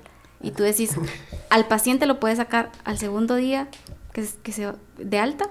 Cuando una persona con cirugía corazón abierto puede pasar 40 días en recuperación con el esternón que lo parten, literal, lo parten. Entonces tú decís, la tecnología avanzó. Avanzó exponencialmente. Sí, y lo mismo pasa con las vacunas. O sea, para hacer una referencia, lo mismo pasa con las vacunas. Ok, perfecto. Para ir cerrando un poquito ya ese tema de, la química, aunque yo sé que hay mucho más que hablar. Solo me queda una duda para, para sentar eso. La química biológica se centra en la química de organismos únicamente biológicos, ¿verdad? No vamos a hablar química, eh, no sé, eh, no sé, química de mm, hoy inorgánica. Eh, no, se me fue ahorita. hay un canal en YouTube que se llama ah, Ciencia de Sofá, en que ellos se dedican mucho a divulgar la química geológica. O sea, de que está compuesto ciertos materiales de rocas, eh, sales minerales y todo eso. esta carrera abarca todo eso también. Sí, también. ¿También la abarca? También, ajá. Sí, también la abarca. O sea, sí tenemos cursos donde nos hablan, o sea, sí vemos como que el, que el suelo y todo esto, o sea, sí lo vemos, ajá. Ah, ok, perfecto. Ajá. Listo, nada más. Sí, sí, sí. Pasamos a biología. No, pero tiene que, ya me despertaste la duda a mí. Ok, dale. porque tiene, tiene que, o sea, al final del día, eh, sea lo que sea que desarrolles, en el caso de, que entras al, campo de, investigación y de, desarrollo de ciertos productos, XY, no sé de, qué forma puede funcionar, pero entiendo que hay medicinas que se extraen de plantas. Sí, es eh, exacto. De minerales, ¿no? Sí. por eso les mencionaba yo de mi tesis, porque en mi tesis utilicé... Contanos de tu tesis. sí, sí, sí. Entonces mi tesis fue eh, evaluar una planta para ver si tenía efectos antimicóticos, o sea, contra hongos, contra bacterias y contra las larvas del zancudo. Entonces, em, nosotros fuimos a Mazatenango, es de la pimienta. Entonces, nosotros, hay un proceso en el laboratorio donde tú extraes de la planta como que es una, es una extracción que se hace. Entonces tú ya llegas a tener esa extracción de la planta. Entonces esa extracción tú la utilizas para probarla contra bacterias, mohos, levaduras y la larva del zancudo. Y tuvimos resultados muy buenos. O sea, incluso mis compañeras, yo no pude ir, fueron a presentarlo a Brasil. Porque los resultados fueron así sorprendentes. O sea, nos dimos cuenta de que el extracto de esta planta sí llegaba a matar eh, pseudomonas, no sé si han escuchado pseudomonas, salmonela, o sea, varias bacterias que tú decís, o sea, sí funciona. Una, el, extracto de una planta puede llegar. Incluso eh, fuimos a ahí por la zona 11, hay un laboratorio. Y ahí nos dieron las larvas de los zancudos.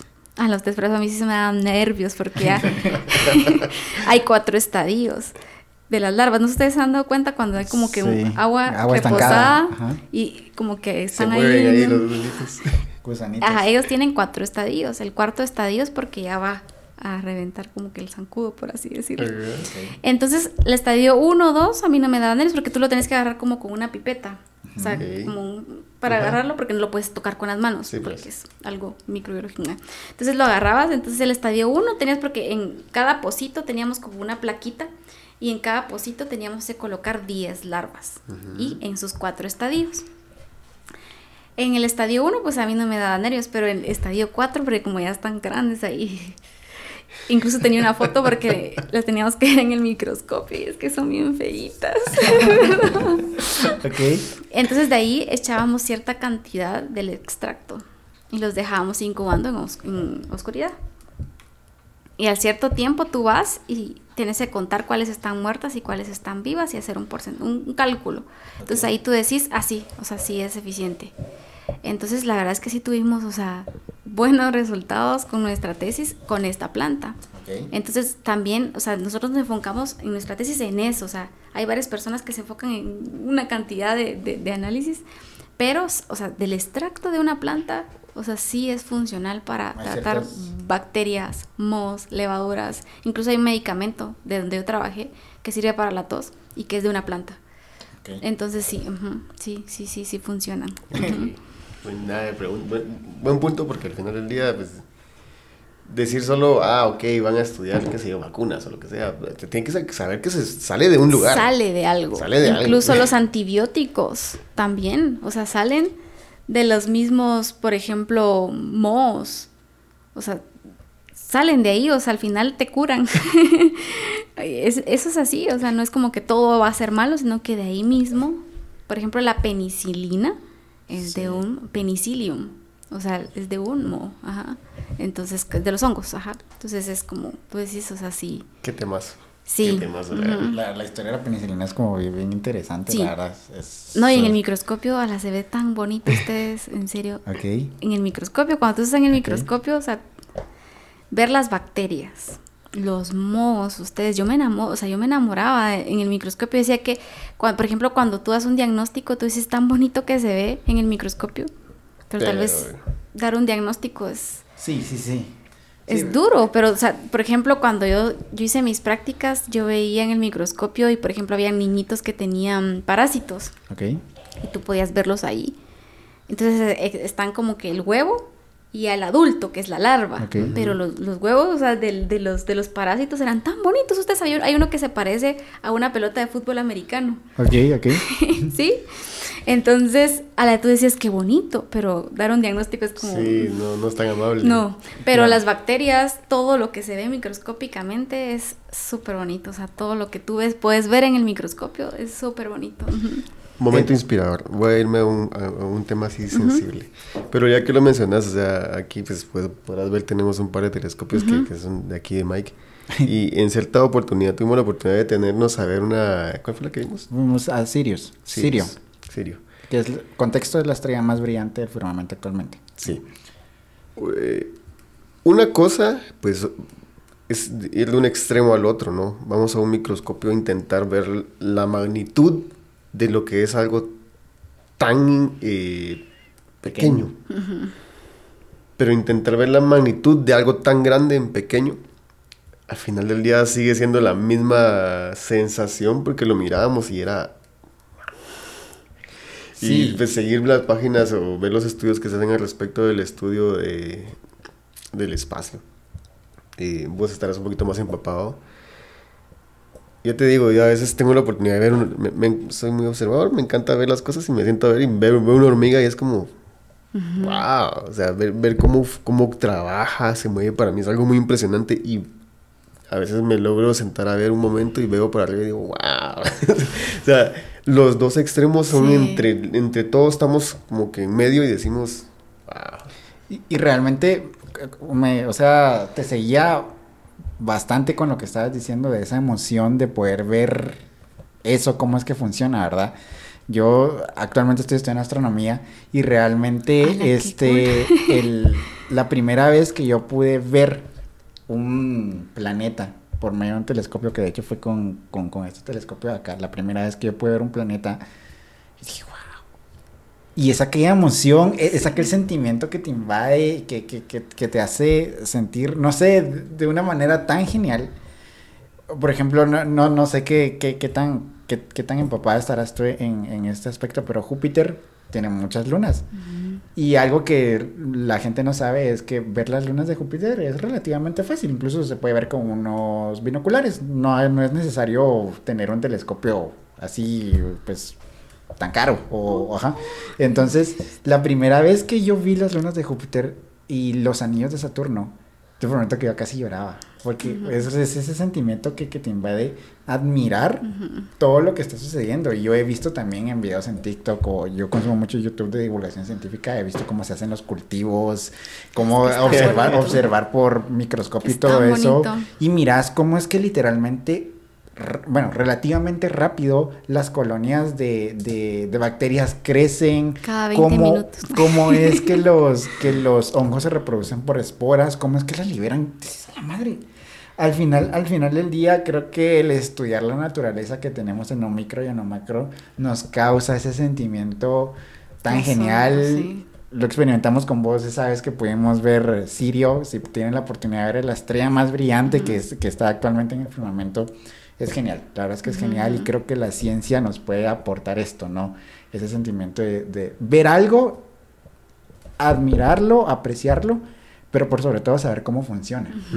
Y creo que ahí es donde está la clave y es donde a, los que estamos en las ramas científicas pues nos, nos, apasiona. El por qué. El por qué, exacto. El por qué. Una vez leía un tweet que decía, ver el cielo es impresionante pero ver sabiendo lo que estás viendo es, aún más impresionante y lo podemos extrapolar a lo micro. Sí. O sea, entender de que hay organismos diminutos ahí que de pronto pueden causar una enfermedad muy fuerte, pero saber cómo funciona y por qué y estar activamente buscando una solución para impedir eso, creo que ha de ser genial también. No, sí, ¿no? Y ahorita se me venía a la mente cuando estaban aún que les comentaba porque los nombres son en latín. Sí, sí, sí. Y yo decía, ¿cuándo se me va a quedar tanto? ok.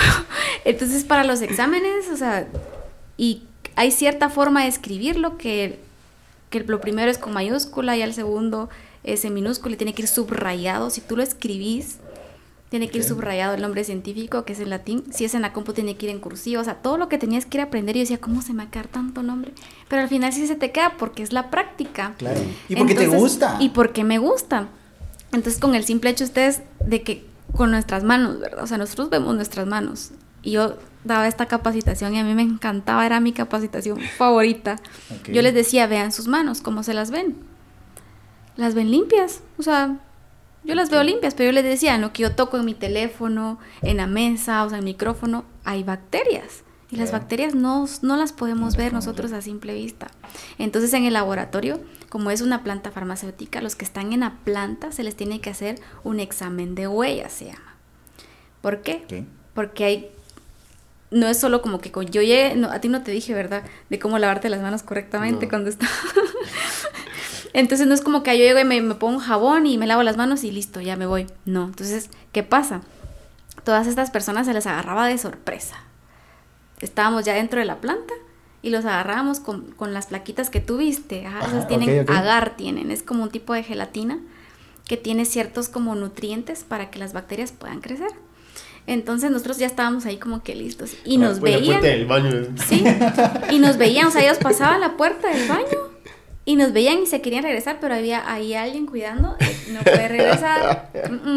siga su camino. Entonces se asustaban porque tenían que pasar por esas plaquitas. O sea, poner sus huellas en la plaquita de agar. Eso se pone a incubar 72 horas a 37 grados Celsius, que es como la temperatura de tu cuerpo.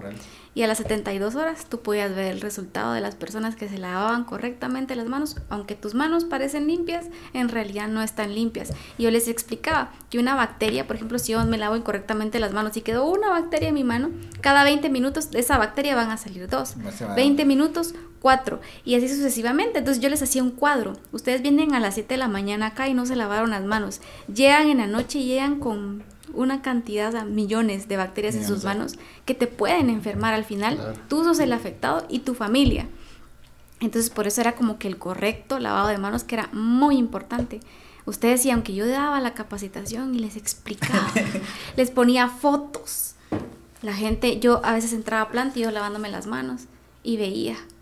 Y yo así como, mire, lávese correctamente las manos. Y, y se enojaban. Entonces yo decía, o sea, no entienden, las personas no entienden de que se tienen que lavar correctamente las manos porque son 11 pasos y son 40 segundos que tú te tienes que lavar las manos para decir de que las bacterias, o sea, se fueron en realidad.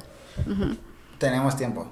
Yo sé que ahorita no, no tenemos agua ahorita acá. Sí, yo les explico. A mí me encanta. Es que era. Es que era. Se, le ese la tema, cara que quería explicarlo. Ese tema, ay, perdón, es como mi tema favorito. era mi tema favorito porque ya no trabajo ahí. Dale. Pero, por ejemplo, vengo yo y agarro jabón líquido.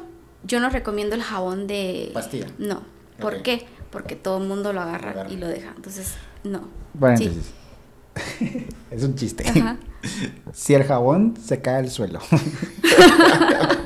¿El jabón se ensucia o se limpia el suelo? es una buena pregunta. Que si limpia el suelo. Ajá, ¿en dónde cae? No, no, se contamina. Sí. Ok. Ajá. Sí, porque no tienes como un proceso o una cierta cantidad de tiempo en el que tú estás como que con el... Ok, ok, llevando ese proceso de desinfección. Ok, perfecto. se cae. Muy bien, resolvimos el meme. Sí. Continúa, listo, ya no te interrumpo, dale.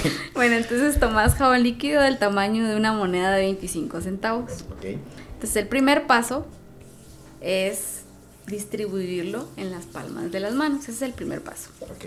Luego, abrís tus dedos y los vas a entrelazar. Ok. Ese es el segundo.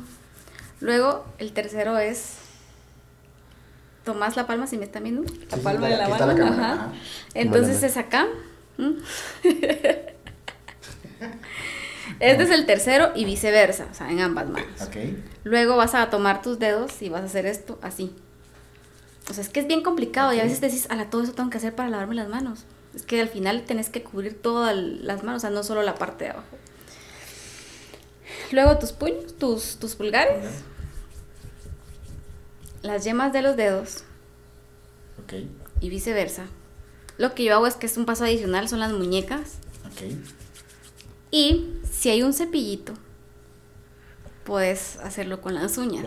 Eso sí lo hacíamos, ajá, eh, porque es una planta farmacéutica y tal vez ahí sí es como más delicado, ¿verdad? Y si tienes que tener las uñas recortadas, sin esmalte, sin nada. Y luego ya te podés echar agua. Sí. Ajá. Y aquí viene mi pregunta. ¿Y cómo tenés que cerrar la llave? Eso también es muy importante. Si es automático, usas esta parte de acá. Claro. Lo que yo hago cuando es de cerrar, yo tomo una toalla antes de para cerrar. ¿Por qué? Porque eso también está contaminado. Entonces, si yo me lavé tan bien las manos y voy a tocar, lo puedo hacer. Si no tengo una, lo puedo hacer y después colocarme alcohol porque el alcohol también disminuye la cantidad de bacterias en tus manos. No las pone a cero, por eso te tienes que lavar las manos. Voy a ponerlo así, y, esta es mi, vivencia personal, pero es mi dilema de todos los días. Yo voy, a, voy al sanitario, llego y prendo la luz con el codo. Cierro la puerta con el otro codo. Agarro mi camisa y echo llave. Me lavo las manos después de que eché llave. Agarro papel, levanto, limpio, bueno. Después, como voy a darle papel, me vuelvo a lavar las manos. Todo lo demás, bueno, enciendo la llave y me lavo las manos, jabón aquí en el codo, después el codo. Se me hace el codo. Me lavo las manos, mojo papelito y me limpio el codo. Después tengo las manos mojadas. Tienes que lavar las manos otra Vuelvo a jalar. Me lleva el codo. ¿Tú no viste un video había, salió un video de esos. Es como que toqué y ahora me limpio aquí. Y, o sea, todo al final terminó. Algo así, algo así. pero, pero te digo, a mí me pasa. Pero yo lo he hecho toda la vida. No, es como que. Ah, o sea, sí, sí has venido con eso. Y no sé por qué es como un. No sé cómo llamarlo. La cosa, vamos a se dice aquí en Guatemala. pero, pero, pero me pasa. Y entonces cuando voy saliendo del, del, baño al final es como. Hay una cuesta de alcohol, entonces como. Alcohol. No, sí otra vez. Otra vez, y, y, el tema es que no sos el único que lo utiliza. No. Entonces es como, no importa cuán limpio yo esté y cuán limpio yo deje todo, al final va a ir otro y... Lo mismo, sí. Lo que yo hago es, siempre tratar de utilizar esta parte. Y si es de los que no son automáticos, yo sí tomo una toalla de papel y me lavo las manos y cierro. Pero si todo lo hago así como, incluso para abrir las puertas, yo tomo papel y abro la puerta con el papel porque yo no puedo... y y salgo y me pongo alcohol. Y precisamente eso es otra cosa que te queríamos preguntar. ¿Qué tanto te cambió la vida al momento de ver que en lo micro, que acá en esta parte de esta mesa ahorita hay un montón de bacterias que se están reproduciendo? O sea, ¿qué tanto te cambió la vida? ¿Qué tanto sos picky en ese aspecto por lo que puedo ver? La verdad es que bastante. Y no estoy diciendo que esté mal porque pues cada quien es bueno. Por ejemplo, yo ahorita tengo un trauma. Yo de por sí soy como bastante moreno, pero tengo un trauma de salir al sol. Honestamente, a mí me realmente me da un poquito de miedo salir al sol. ¿Y porque, bloqueador? Sí, uso bloqueador porque ahora que estoy estudiando astronomía y sé todo lo que sale del sol, yo digo, en cualquier momento, en cualquier momento esta onda, mm, o sea, yo no lo voy a notar. Pero de aquí a unos años puede que, me provoque un cáncer o lo que sea. ¿Cómo se llamaba nuestro invitado de la vez pasada? ¿Quién? Eh, en español.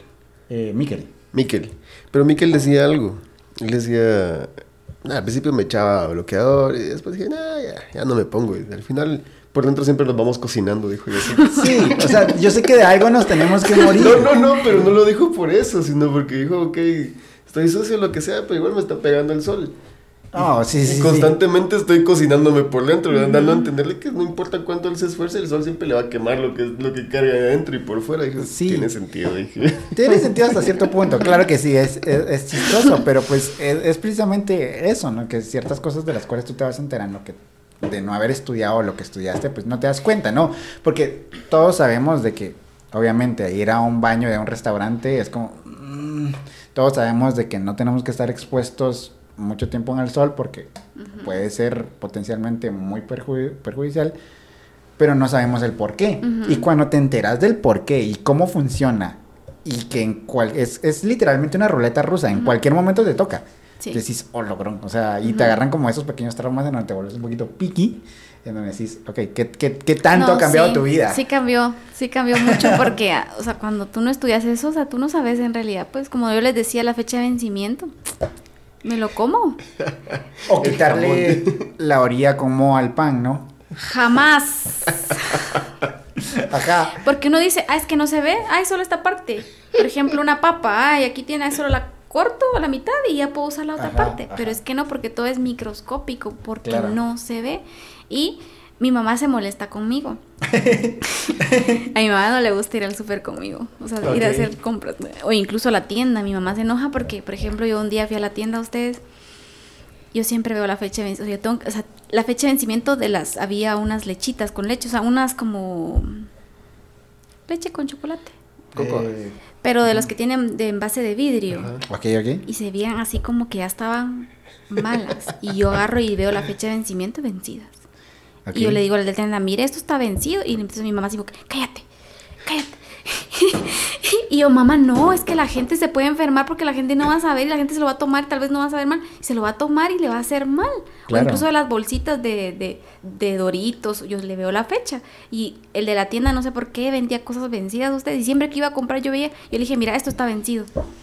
Y, él así como se enojaba, pero yo digo, es que ellos no pueden vender las cosas así porque mucha gente no lo va a revisar. Y es que es que muchas personas dicen, no, es que le ponen fecha de vencimiento nada más para vender más, ¿no? El capitalismo. el capitalismo, no, no, no, no. Hay, hay una razón para todo, hay una razón, amigos. Después de esa fecha el color cambia. Por ejemplo, los medicamentos el color va a cambiar. Pregunta, y creo que es una pregunta válida. Después de la fecha marcada, ¿hay una posibilidad de que todavía se pueda usar? Porque digo, de repente, llegó el 15, no, se murió, lo tiro es que mira, es que, por ejemplo, en los medicamentos, cuando tiene una fecha, quiere decir de que después de esa fecha el medicamento empezó a tener como una variación. Lo más recomendable es si llegó la fecha. Sí, ya no consumirlo. ¿Por qué? Porque el principio activo o se puede potencializar o puede disminuir. O sea, no te, no te vas a morir, pero no te va a hacer nada o te puede hacer mucho. Entonces, por eso hay que tener cuidado, porque esos se analizan. Por ejemplo, está el tiempo de vida útil vienen las personas de este departamento y lo colocan en cámaras a cierta temperatura y todo. A los tantos meses, por ejemplo, a los seis meses, lo llevan al laboratorio de fisicoquímica para que, para, de fisicoquímica para que lo analice. Así, ah, tiene este principio activo y está en ese porcentaje. Ok, todavía está en rango. Todavía aguanta. Sigamos. 12 eh, meses, otra vez a analizar laboratorio. Tiene este porcentaje, todavía está en rango, todavía está bien. Llega a los dos años, que son 24 meses, aquí ya disminuyó el porcentaje. Estaba tal vez en 60%, que es el adecuado, y ahora está en 30% o está en 90%. Entonces, por eso es de que dicen, es la fecha de vencimiento. Y entonces ahí el parámetro de tiempo, por decirlo de una manera, en el que podía ser todavía eh, utilizable, por si estaba a 60 y bajó a 50, dicen todavía le dan ese tiempo, lo extienden. Sí, porque hay un rango. En los medicamentos no es como 50, tiene que ser 50. Por pues. ejemplo, los rangos es de 90 a 110. Casi siempre, de 90 a 110, el porcentaje de principio activo. Entonces, si baja de ese porcentaje o sube de ese porcentaje es porque algo pasó en el medicamento. Entonces, por eso es que es la fecha de vencimiento. Ok, amigos, entonces solo para ir cerrando el caso, si ahí dice la fecha es porque el tiempo de que supuestamente todavía lo pueden usar después de la fecha ya fue tomado en cuenta en la fecha dada la fecha, lo más recomendable es desecharlo. No utilizarlo. Entonces sí me cambió la vida en esa parte porque yo reviso mucho eso. O por ejemplo, cuando dicen voy a descongelar el pollo y lo voy a dejar una noche, por ejemplo está congelado y lo voy a dejar una noche, o sea, ya las bacterias empiezan a actuar, o sea, son microscópicas y por eso hay muchas personas pues que están con enfermedad, que, tienen dolor de estómago, que están enfermas del estómago, incluso paran en el hospital por una salmón, por salmonela. Entonces eso es peligroso, o sea, no es como que decir, por eso te digo, me cambió la vida, sí me cambió la vida porque me doy cuenta de esas cosas y no solo conmigo, sino que con mi familia. Entonces es como que estoy como que atrás de ellos, incluso de mis sobrinitas, es como que laven en las manos. Pero yo me pongo a pensar, cuando yo era chiquita, o sea, yo comía tierra. ese es el punto, ese es el punto. Claro, hasta dónde, hasta dónde es bueno, porque realmente el proteger mucho de algo al final no es bueno. tampoco es bueno, ¿no? No es bueno. Y, es, por ejemplo, el otro día que, que fui a tu casa y andaban ahí tus, tus sobrinitos y yo le digo a Samuel, porque la bebé andaba descalza y yo, Samuel, ¿no se va a enfermar? Me dice, no, o sea, agarran defensas. Yo, es que eso es, al final. No, y sí, yo tenía una licenciada. Y es que cuando tú estudias esta carrera te das cuenta de tantas cosas que tú decís, yo lo tengo que proteger, porque es tu familia. Ella tenía un hijo, ustedes. El hijo era alérgico a todo, a todo, a todo era alérgico, pero por lo mismo, porque tú quieres cuidar tanto, los quieres cuidar tanto, que, al final no van a crear ellos esa, esas defensas como ustedes lo dicen. Que es verídico, tú no lo sabrás decir. Sí, tú tienes que tener exposición a ciertas cosas cuando sos niño para poder defenderte, porque si no tenés contacto, el momento en que tú tengas contacto, te vas a enfermar. Ya valió. Te vas a enfermar. Entonces, el hijo de esta licenciada, ustedes, vivía enfermo de todo. Pero es por lo mismo, porque como te enseñan tanto y tú ves tanto y sabes tanto, que decís, ¡Ah! se va a enfermar, ay, no hay que ver esto. Entonces es como... Los extremos no sí, son los extremos no son buenos. Entonces mi cuñada, que mi cuñada es enfermera profesional, es como que déjala. O sea, al final ella es la mamá. Y, y yo respeto mucho eso, ¿verdad? Es como que sí, tienen razón. Pero es como que hay que limpiar las manos, es que hay que limpiar esto. Es, entonces es como que no. A mí me sucedió de que yo nací en una familia un poquito un poquito rara, en donde por temas de religión no, no me daban a comer carne. Y yo mm. durante toda mi niñez y parte de mi adolescencia, yo no, nunca comí carne de res, nunca comí carne de cerdo.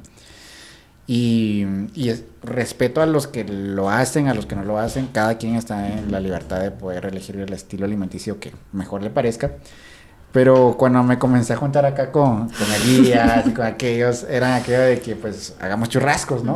Y la primera vez de que yo comencé a comer carne, me enfermé del estómago varias veces. Porque yo creo que esto tal vez ustedes no lo sabían, pero no lo sabían. no, pero yo sabía que era necesario. Yo sabía que era necesario porque pues era eso o literalmente no comer carne toda la vida. Y, y, pues a mí yo se miraba, se miraba rico, la verdad. Entonces yo así como, no, no, entonces pagué ese precio durante unos cuantos meses en donde comía carne y me hacía mal. Sí. Y, y pues ahora no, ahora Sí, porque tu cuerpo Vamos no está por las hamburguesas. No está acostumbrado, o sea, tu cuerpo no.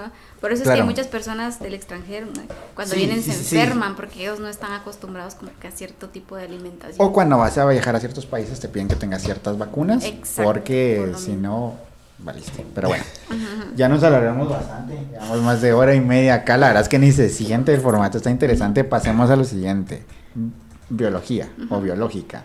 Contanos un poquito acerca de esta rama que también es muy interesante. De pronto ahí los que en el colegio han llevado biología, pues han visto cómo funcionan las plantas, que el cuerpo humano, eh, etcétera. Contanos un poquito a grandes rasgos porque realmente es imposible cubrir todo. Sí, no, no está bien. Sí, entonces es como cuando ustedes vieron ciencias naturales. claro. Solo que en ciencias naturales te decían cuál es el ciclo de vida.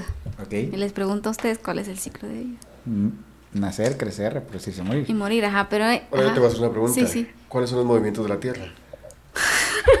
respondelo, por favor, respondelo. Movimientos de la Tierra, lo primero que se te viene a la mente. ¿Cuáles son los movimientos de la Tierra?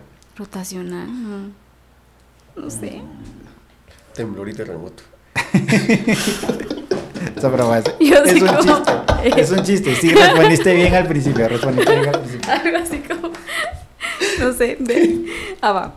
Entonces en, la carrera es como que te abren esa parte, pues, porque no es, o sea, en ciencia sí es como que lo fundamental, pero en la carrera es como que te abren mucho más allá, incluso ves cada parte de tu cuerpo, o sea, la anatomía de tu cuerpo, cómo funciona en realidad tu cuerpo. Entonces, no solo de nosotros, sino que también de las plantas, eh, de los hongos. Llevamos una clase de micología, ustedes súper bonita, o sea, de los hongos. Tanto los dañinos como los comestibles. Incluso tuvimos un laboratorio donde nosotros eh, hicimos y, como que cosechamos, eh, y, los comimos. A mí, a mí se me murió en mi casa porque no lo regaba mucho. Pero los que estaban en la universidad sí, sí. Vieron. Entonces... Paréntesis, paréntesis. ¿Qué hace que un, que un hongo sea comestible?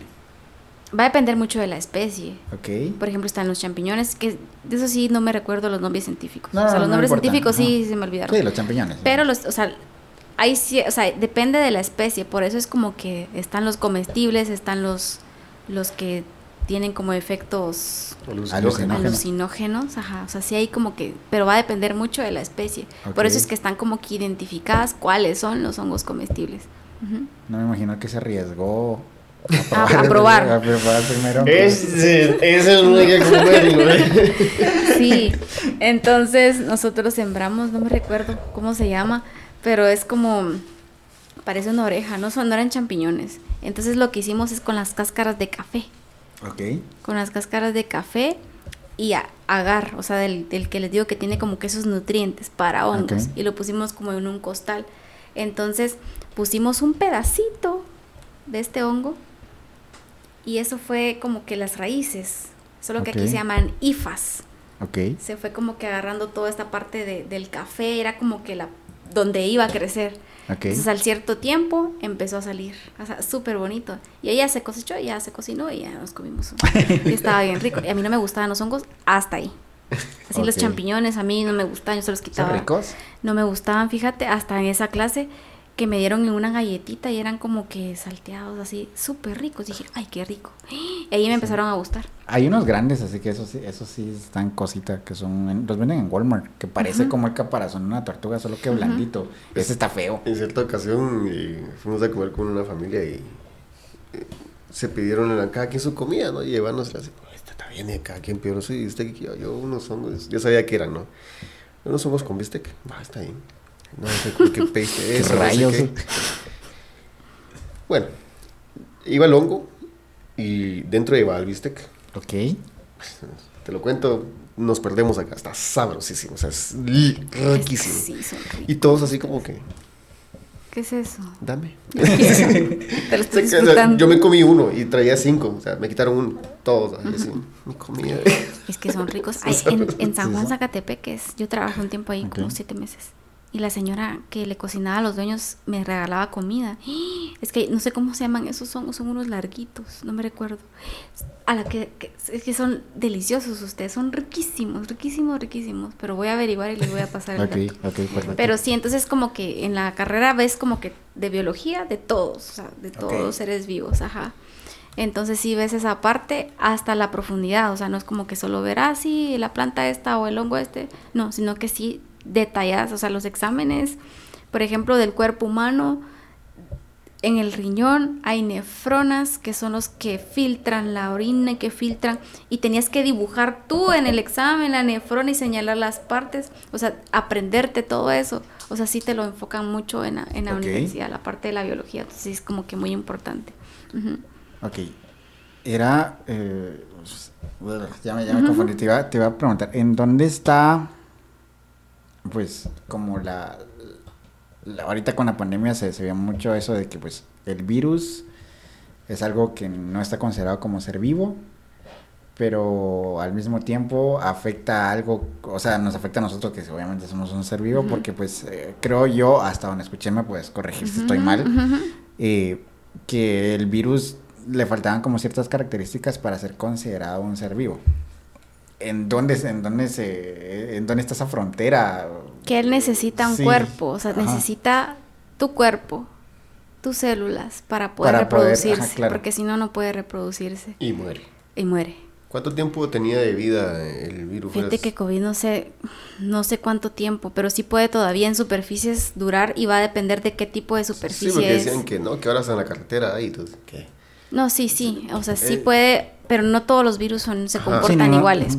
Por ejemplo, el virus del VIH al salir muere. Pues. O sea, el virus del VIH cae una gota, muere. O sea, no es como que, ay, me conta, no, muere. El virus de hepatitis C cae una gota, puede pasar mucho tiempo, no me recuerdo cuánto, y puede contagiar todavía. Entonces el virus, o sea, el COVID también tiene esa parte, o sea, que sí puede todavía vivir, cierto, a menos a que tú hagas la limpieza y todo. Pero si no, sí puede, no sé la cantidad de tiempo, pero sí puede todavía vivir. Pero necesita tu cuerpo, tus células para poder reproducirse. Está tu célula, viene el virus. ¿No han visto ustedes el virus? O, el dibujo de un virus que parece como una nave espacial. Sí, que es así. Y que te inyecta su material genético. Es como alargadito y tiene unas patitas así que se incrustan en la célula. Sí, eh, hay diferentes tipos de virus. Hay unos que son como pentagonales, círculos, y hasta este otro es que es, como mi, se llama bacteriófago. Entonces viene y está la célula, entonces viene y se como que se ancla. Por eso necesita como que receptores como para recibirlo e inyecta su material genético. Su material genético dentro de la célula es cuando empieza como que a, hacer como... la, lectura del... Ajá, como que una máquina que está creando o, replicando, se empieza a replicar y después ya sale, está la célula o la célula se destruye y ya salen como que el virus. Entonces, y, ese, ese montón de virus va a ir a infectar a otras células. Entonces el virus necesita de tu cuerpo. Y es por eso que no necesita de un ser vivo para poder multiplicarse. Y es por eso que no es, o sea, está ese debate entre si es un ser vivo o no. Exacto, ajá, porque necesita, o sea, necesita de algo, o sea, necesita de un ser vivo, puede ser un animal también, o sea, Ajá, por eso digo, necesita de un ser vivo para poder, ay, para poder, perdón, para poder eh, replicarse. ¿La biología estudia esto? Sí, sí, la biología molecular. La biología molecular. Que es lo que me preguntabas. biología molecular es el campo que estudia toda esta parte. Cuando yo estaba en AU, yo dije, yo me voy a ir a estudiar otro, o sea, voy a terminar de estudiar acá y me voy a ir a otro país y voy a estudiar biología molecular y que voy a sacar un doctorado en biología molecular. Pero me puse a trabajar y me enfoqué en otras cosas. Pero biología molecular ve esta parte. Nos contabas algo al inicio y parece interesante mencionarlo acá. Pues estudiaste la carrera, te apasiona esto y lo otro y de repente ¿A qué te dedicas hoy en día? Sí, yo estoy en el área comercial.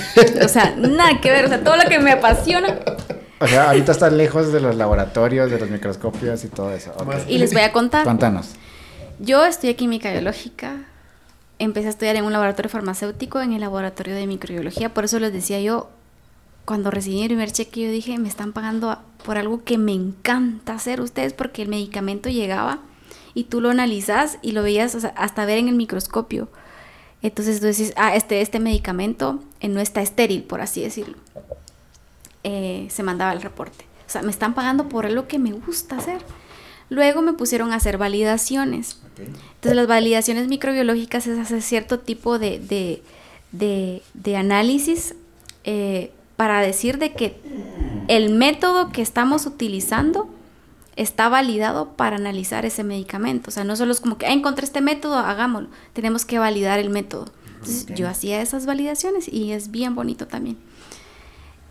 Se fue la persona que hacía las validaciones en el laboratorio de físico-química. Entonces me llamaron a mí para que yo hiciera las validaciones de físico-químico, o sea, algo que hace un químico farmacéutico.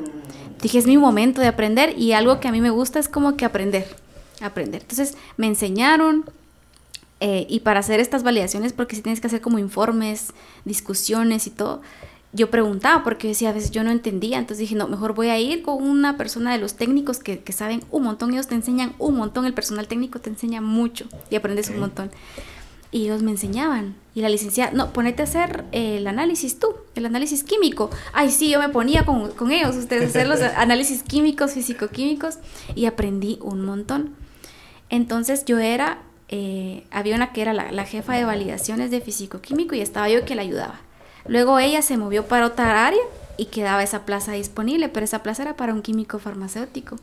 Dije, ay no, y todos me decían, tú te vas a quedar, ay no, yo no creo que yo soy química bióloga, ¿qué voy a hacer ahí? Y me llamaron a la oficina ustedes. Mira Leslie, eh, tú vas a ser la coordinadora. Y yo así como, bueno. ok. Entonces, ajá, estuve ahí un año como coordinadora ustedes a mí me, me, gustó, o sea, me gustaba, pero yo decía, esto no es lo mío, o sea, esto no, o sea, no me apasiona, me gusta, me gusta aprender, incluso me mandaban a planta a aseguramiento de la calidad para ver todo lo de las ampollas, las cápsulas, las tabletas, hacer todos los análisis, entonces eso me gustaba mucho porque yo estaba aprendiendo. Pero llegó un tiempo en que dije, ya no, o sea, yo ya no, no, yo quiero microbiología, pero no había plaza en ese tiempo en microbiología. En microbiología. Entonces yo renuncié porque yo dije, yo quiero algo en lo que sí me guste. Entonces yo renuncié. y me fui. Un cachito arriesgado sabiendo que como... Sin trabajo. Yo, yo, sin trabajo, porque yo, yo, yo decía, licenciada, yo no quiero mentir en decirle, fíjese que estoy enferma y no voy a llegar porque voy a una entrevista a usted. O sea, mentir para algo, dije, yo no quiero mentir. Entonces yo le dije, licenciada, yo voy a renunciar, no tengo trabajo. Y no le di, ¿cómo vas a renunciar? Me dieron un mes para que yo consiguiera trabajo. Ah, ok. Ok. Me salió en una industria de alimentos, pero es donde hacen lo de la arveja china, arveja, eh, elote.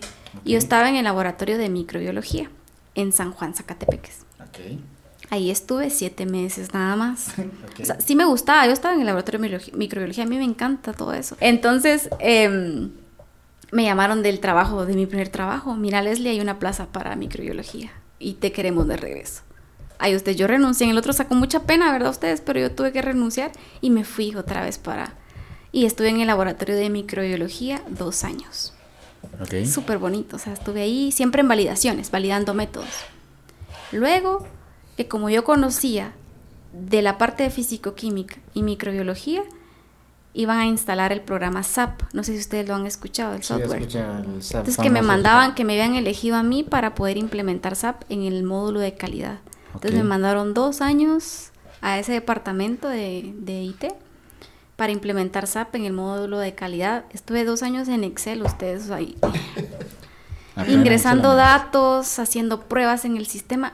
Bonito, es que es que porque aprendí mucho, pero es que no era, o lo que yo quería hacer, o sea, llegó un tiempo donde yo dije, bueno, ya ya ya implementamos SAP, nos regresamos a nuestras áreas, ya no había espacio, porque habían, tenían que contratar a alguien. Entonces yo era como el comodín, porque entonces, ah, no, fíjate que no hay plaza en microbiología, pero en, en físico-químico sí hay, entonces vas a estar en físico-químico. Y yo dije, otra vez, dije yo, si yo regresé por microbiología, ¿por qué otra vez? En Y dije, qué bonito, porque se los prometo que yo aprendí mucho y agradezco mucho, en serio, a esta empresa la agradezco mucho porque aprendí un montón de cosas que no eran mi carrera. Que eran química farmacéutica, por eso les dije, yo empecé como química farmacéutica, me pasé a química biológica y al final trabajé como química farmacéutica y aprendí un montón. Entonces me dijeron, mira, queremos, como tú sabes de esto y de esto, queremos mandarte a gestión de la calidad porque tú vas a capacitar al personal de planta. Eh, tú vas a hacer como que todos los procedimientos de planta, todo, toda esa parte de gestión de calidad. Entonces yo, yo lo acepté y dije, está bien, o sea, no, va a estar, no voy a estar en micro, está bien, voy a crecer. Sí, porque en un futuro tú puedes ser como que la jefa de control de calidad porque sabes de las dos partes, sabes de microbiología y sabes de físico-químico. Entonces me tocó capacitar a todo el personal de planta de producción, revisar los boletos donde está cómo hay que hacer los medicamentos. Yo revisaba esos boletos, hacía las auditorías a todos los proveedores de materia prima. Eh, yo hacía las auditorías, yo iba a las empresas y hacía las auditorías y era es muy bonito, la verdad muy bonito, pero no era algo en lo que yo quería estar. Casi siete años ahí. Casi siete años, entonces llegó un momento donde dije, ya no quiero, o sea, ya llegó un momento donde dije, ya no, ya no puedo, o sea, yo ya no quiero. Y me ofrecieron esta parte del área comercial. Nada que ver ustedes. Sí, como un plot twist bien. Pero es que yo dije, yo ya no, ya no, o sea, ya no quiero trabajar yo en una industria farmacéutica. O sea, llegó un momento donde dije, ya no, porque es que yo quiero micro, pero micro es como, a veces es bien difícil porque llegas como que a, estancarte también. O sea, estás en micro. Tiene un límite. Tiene un límite. O sea, puedes llegar a ser jefe de control de calidad, pero tenés que saber también de la otra parte, o sea, sí es como bien complicado. Okay. Pero no había plaza, entonces yo dije, ya, ya llegué a un momento donde dije, ya no, o sea, aquí ya topé, y me, una mi amiga que es, es química bióloga, ya está en esta empresa, me dijo, mira que hay una plaza, yo en ventas, ay, pero yo no, yo no puedo vender, o sea, no puedo vender nada. No, hombre, es que sí, que mete tu currículum. Y yo, ay, no, es que yo no me miro como que yo no puedo convencer a alguien para que me compre algo. Dije, bueno, voy a probar. Okay. Y mandé mi currículum. Dije, no creo que me que no tengo experiencia, porque de algo industria, en la industria, en microbiología, pasar a algo totalmente diferente que es venta de equipo médico. Sí, sí. Sí, es, hay mucha diferencia. Que no vas a vender nada de tu carrera, porque sí, hay, hay, hay el área comercial que vende equipos de laboratorio clínico. Entonces es como por ejemplo, estas mis compañeras, yo estoy en un equipo y ahí somos cinco. Está mi jefa y los cuatro como especialistas de producto. Todos somos químicos biólogos. Okay. Tres están enfocadas en banco de sangre. Entonces venden todo lo que utilizan en un banco de sangre. Entonces ellas tienen que saber todo eso. Mi otro compañero está en laboratorio clínico todos los equipos y todo lo que utilizan los reactivos, las pruebas de laboratorio clínico. Y yo estoy con cardiólogos intervencionistas, o sea, cardiólogos. Yo les vendo todos los insumos, todo lo que ellos utilizan para tratar a pacientes, por ejemplo, que les dio un infarto. Okay. Nada que ver de mi carrera, o sea, nada que ver. Entonces yo dije, ay, no. Bueno, y para entrar a esta empresa sí es como un poco difícil porque fueron cinco entrevistas. Incluso vino el proveedor de otro país a, a hacerme una entrevista. Entonces, eh, la primera entrevista con recursos humanos, luego pasé con la que es mi jefa actual, luego eh, con el dueño, em, con el proveedor, y te hacen como un assessment, o sea, como que durante el consejo tienes que presentar un caso. Entonces, yo salía de cada entrevista y yo sentía que me había ido bien. Y yo nunca me, nunca me había pasado eso en un trabajo, de que salí de una entrevista y dices, me fue bien. O sea, yo siento que me fue bien. Porque otra vez como que, ay, saber cómo me fue, ay, saber. Y yo decía, me fue bien. Solo con el, con el que es mi, con el jefe sí eh, me puse nerviosa porque yo entré y él viendo su teléfono. Ustedes dije, ay Dios mío, aquí ya. no, no creo que, lo, que, que me vaya bien. Pero después de un tiempo fue como que levantó la mirada cuando empezó a ver como mi currículum y como que se puso porque él es el dueño es químico biólogo. El dueño. Entonces empezamos a hablar. Vino el de el proveedor, me entrevistó y me dijo, me dio un producto de los que de los que manejo ahora y yo había estudiado toda la cartera ustedes porque me metí a la página y el producto que me dio yo no lo vi. Y me dijo, "Te voy a dar esto, ah, me vas a decir qué es y me lo vas a vender. Y yo así como, yo nunca había vendido nada, yo así como, y yo voy a tratar la manera como que de interpretar qué era. Entonces yo le dije, mire, eligió, como siempre cuando uno inicia en una empresa, hay alguien experto que lo va a capacitar a uno y le va a decir, esto es para esto, porque nosotros vamos a ir a vender y tenemos que conocer el producto. Entonces yo ahorita no le puedo ofrecer esto porque no sé qué es. Entonces ahorita le pido por favor que usted me explique qué es y así se lo puedo vender. Y él así como, ah, y me dijo, ¿haces para esto, para esto? Y yo se lo pude vender. Y éramos tres los que estábamos aplicando y me contrataron ustedes. Fue así como... Pero desde que me hablaron de la línea yo me enamoré. O sea, yo me enamoré tanto. Yo dije, qué bonito. Y al final yo quería estar en los hospitales. Y eso, yo estoy en las salas. Cuando los, hacen procedimientos, o sea, yo estoy en las salas. Entonces digo, qué bonito. Porque yo sé que no estoy aplicando tal vez algo de microbiología, pero lo que conocí aquí también me apasiona, así como me apasiona la microbiología, me apasiona toda esta parte de cardiología. Incluso pensé, voy a estudiar medicina, pero me puse a hacer todo para ser cardióloga e intervencionista. Pero eran muchos años y dije, ay, no voy a salir como de 54 años. Dije, yo ya no, no, no, no puedo. Pero es bonito, o sea, por eso te digo, en la universidad no te enfocan en ventas. Y cuando ahorita están, contra, están como que tratando de buscar a un químico biólogo, pero los químicos biólogos tienen miedo porque dicen, o sea, yo estudié esto y voy a ir a vender. Y como que discriminan la parte de ventas cuando en realidad no es así.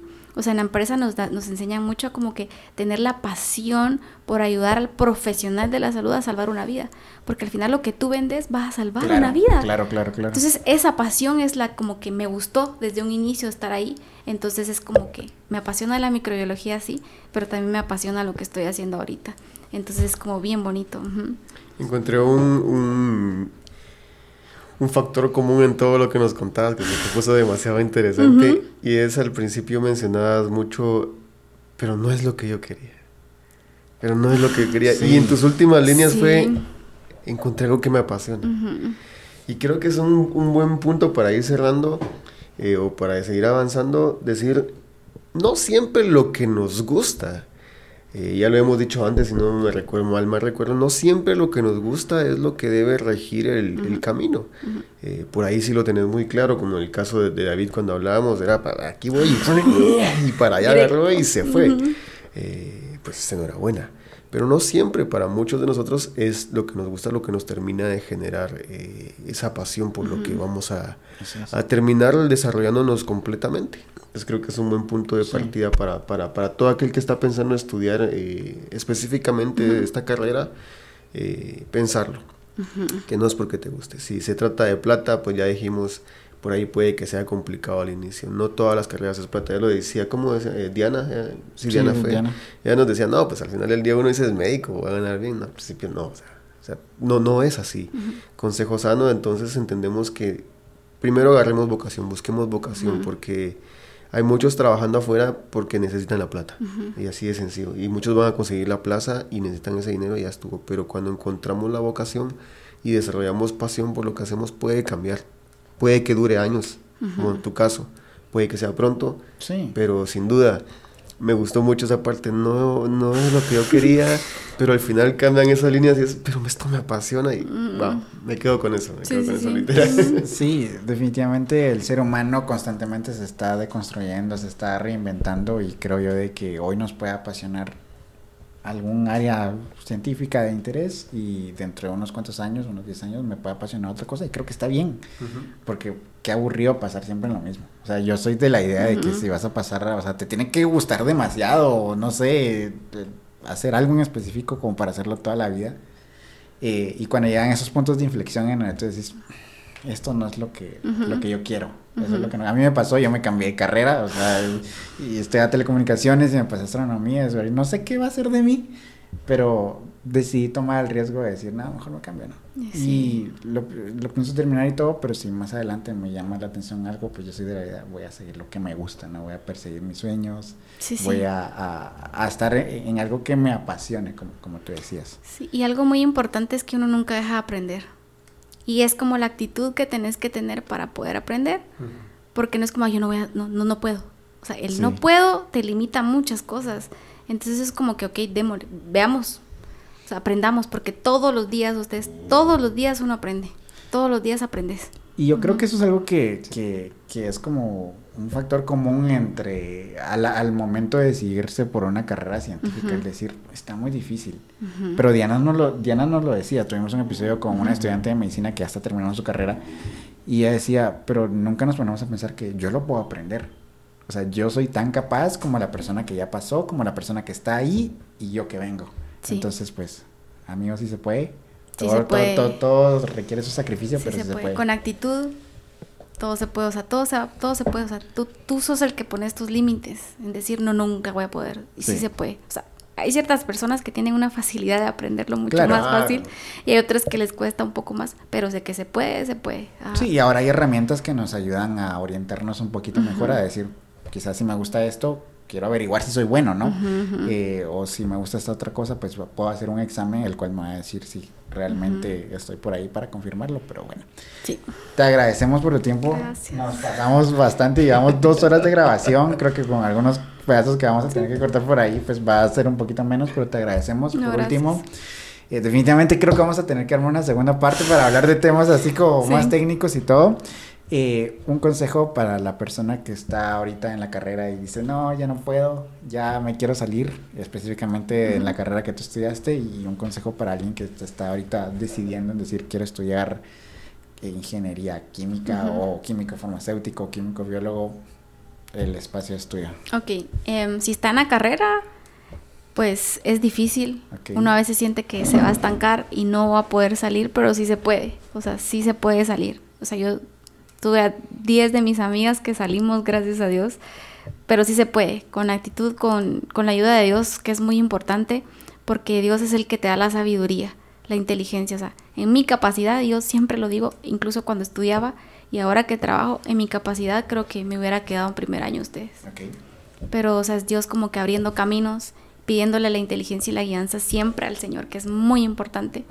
Entonces, eh, estudiar, o sea, estudiar y repasar, estudiar, estudiar, practicar, practicar, porque sí se puede. O sea, sí se puede salir de esa carrera. Tenía una compañera que decía que nunca iba a salir y pues lastimosamente ella así como que dejaba una clase y esa clase ustedes la retuvo, la retuvo y ahora tiene su laboratorio. Logró salir, logró, incluso se cambió de carrera, terminó nutrición, regresó a, a química biológica y cerró.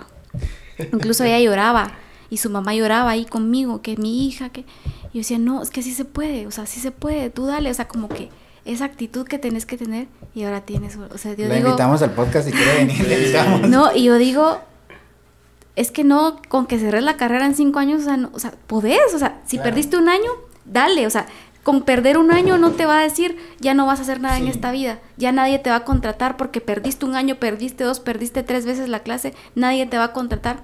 Mentira.